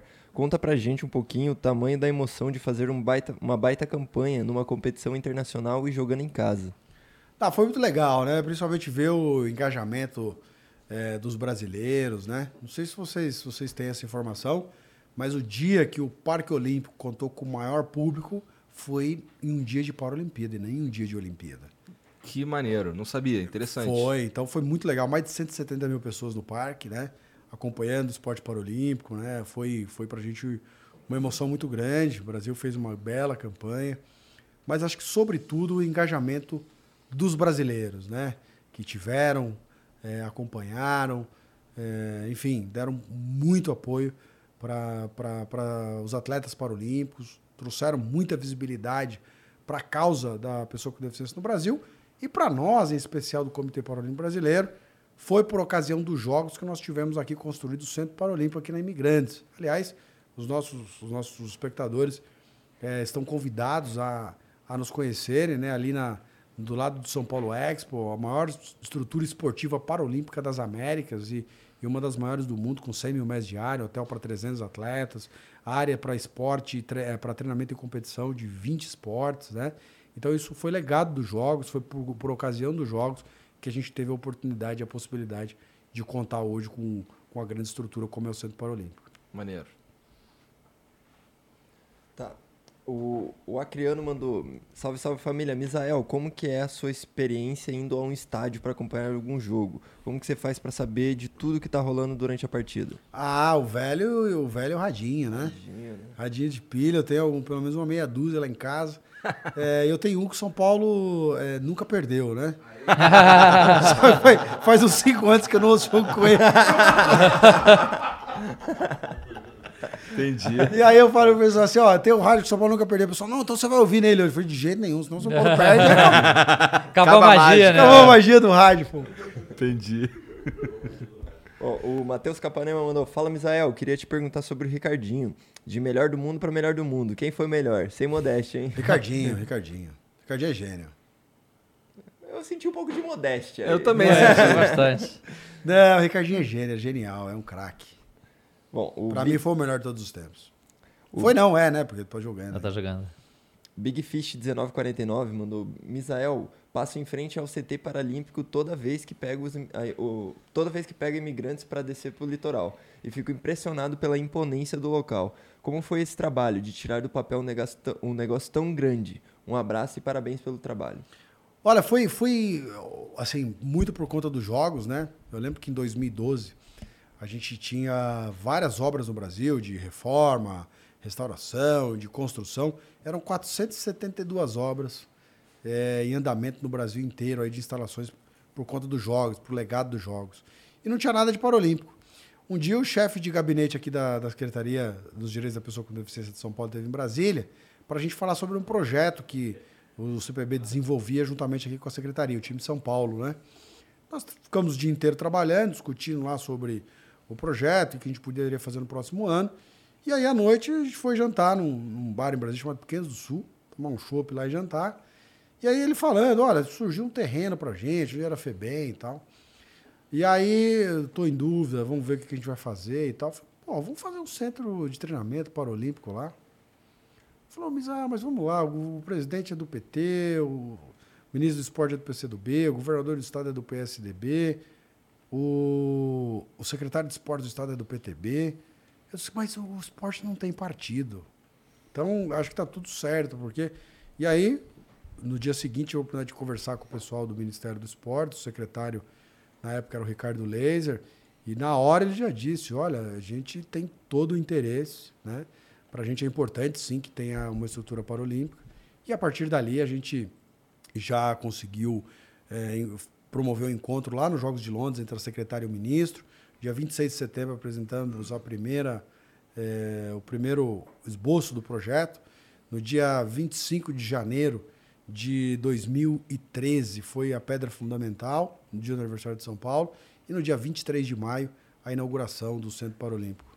De, ah, 23 de maio de 2016. Entendi. Maneiro. O Ale Salvador mandou, essa pergunta vem de uma grande amiga, a Dani Lima, que manja tudo de esporte paralímpico. Passando um ciclo tão duro como o de Tóquio, como fazer para vir com tudo e esperar a melhor campanha da história em Paris? E vai acontecer, tá? É, a gente está trabalhando muito por isso. É, Tóquio foi uma grande inspiração para todos nós, porque é, depois de dois anos duros, como foram 2020 e 2021, por conta é, da pandemia. Aliás, a gente, a gente tinha expectativa de realizar uma campanha épica em 2020, porque nos últimos mundiais, é, em 2019, o atletismo foi vice-campeão do mundo, perdendo só para a China, o melhor resultado da história no Mundial de 2019. A natação a gente teve uma grande campanha. Futebol de 5, goalball, judô, enfim. A expectativa era excepcional, né? porque basicamente os últimos mundiais que antecedem aos Jogos são o termômetro do que vai acontecer na maior competição. E aí quando veio a pandemia, pô, e agora? Cancelou, o atleta parou de treinar, sabe? E aí a, a nossa, a nossa preocupação era grande. Como é que os atletas vão reagir, tendo ficado tanto tempo in- inativos? Atletas que eh, acabaram testando positivo para o Covid um mês antes dos jogos. E aí se recuperaram, viajaram, chegaram depois lá da delegação, porque ficaram esperando teste negativo aqui. E os atletas nos surpreenderam. Então isso representou uma grande inspiração. E a gente chegou aqui ainda mais determinados, os atletas também. Várias ações a gente está desenvolvendo, um planejamento é, muito consistente. É claro que só tem três anos, né, menos tempo por conta do, do adiamento que houve é, do ciclo, mas certamente Paris a gente vai é, registrar de novo a maior campanha da história. Boa, legal. É aqui, É finalizamos. isso? Pô, Misael, muito obrigado por vir trocar Assina ideia com a nossa gente, camisa? Cara. Tá assinando a nossa camisa. o Ale Alexandre vai tá levar aí pra trazendo você. aí. É, cara, tu usa rede social? Uso. É, quais são tuas redes sociais? É, eu tenho Instagram, é sempre arroba Misael Conrado, Instagram, Twitter, Facebook, né? Instagram e Twitter são as, o Twitter é que eu mais uso, depois o Facebook. TikTok? Dancinhas? Não, TikTok não. Não, né?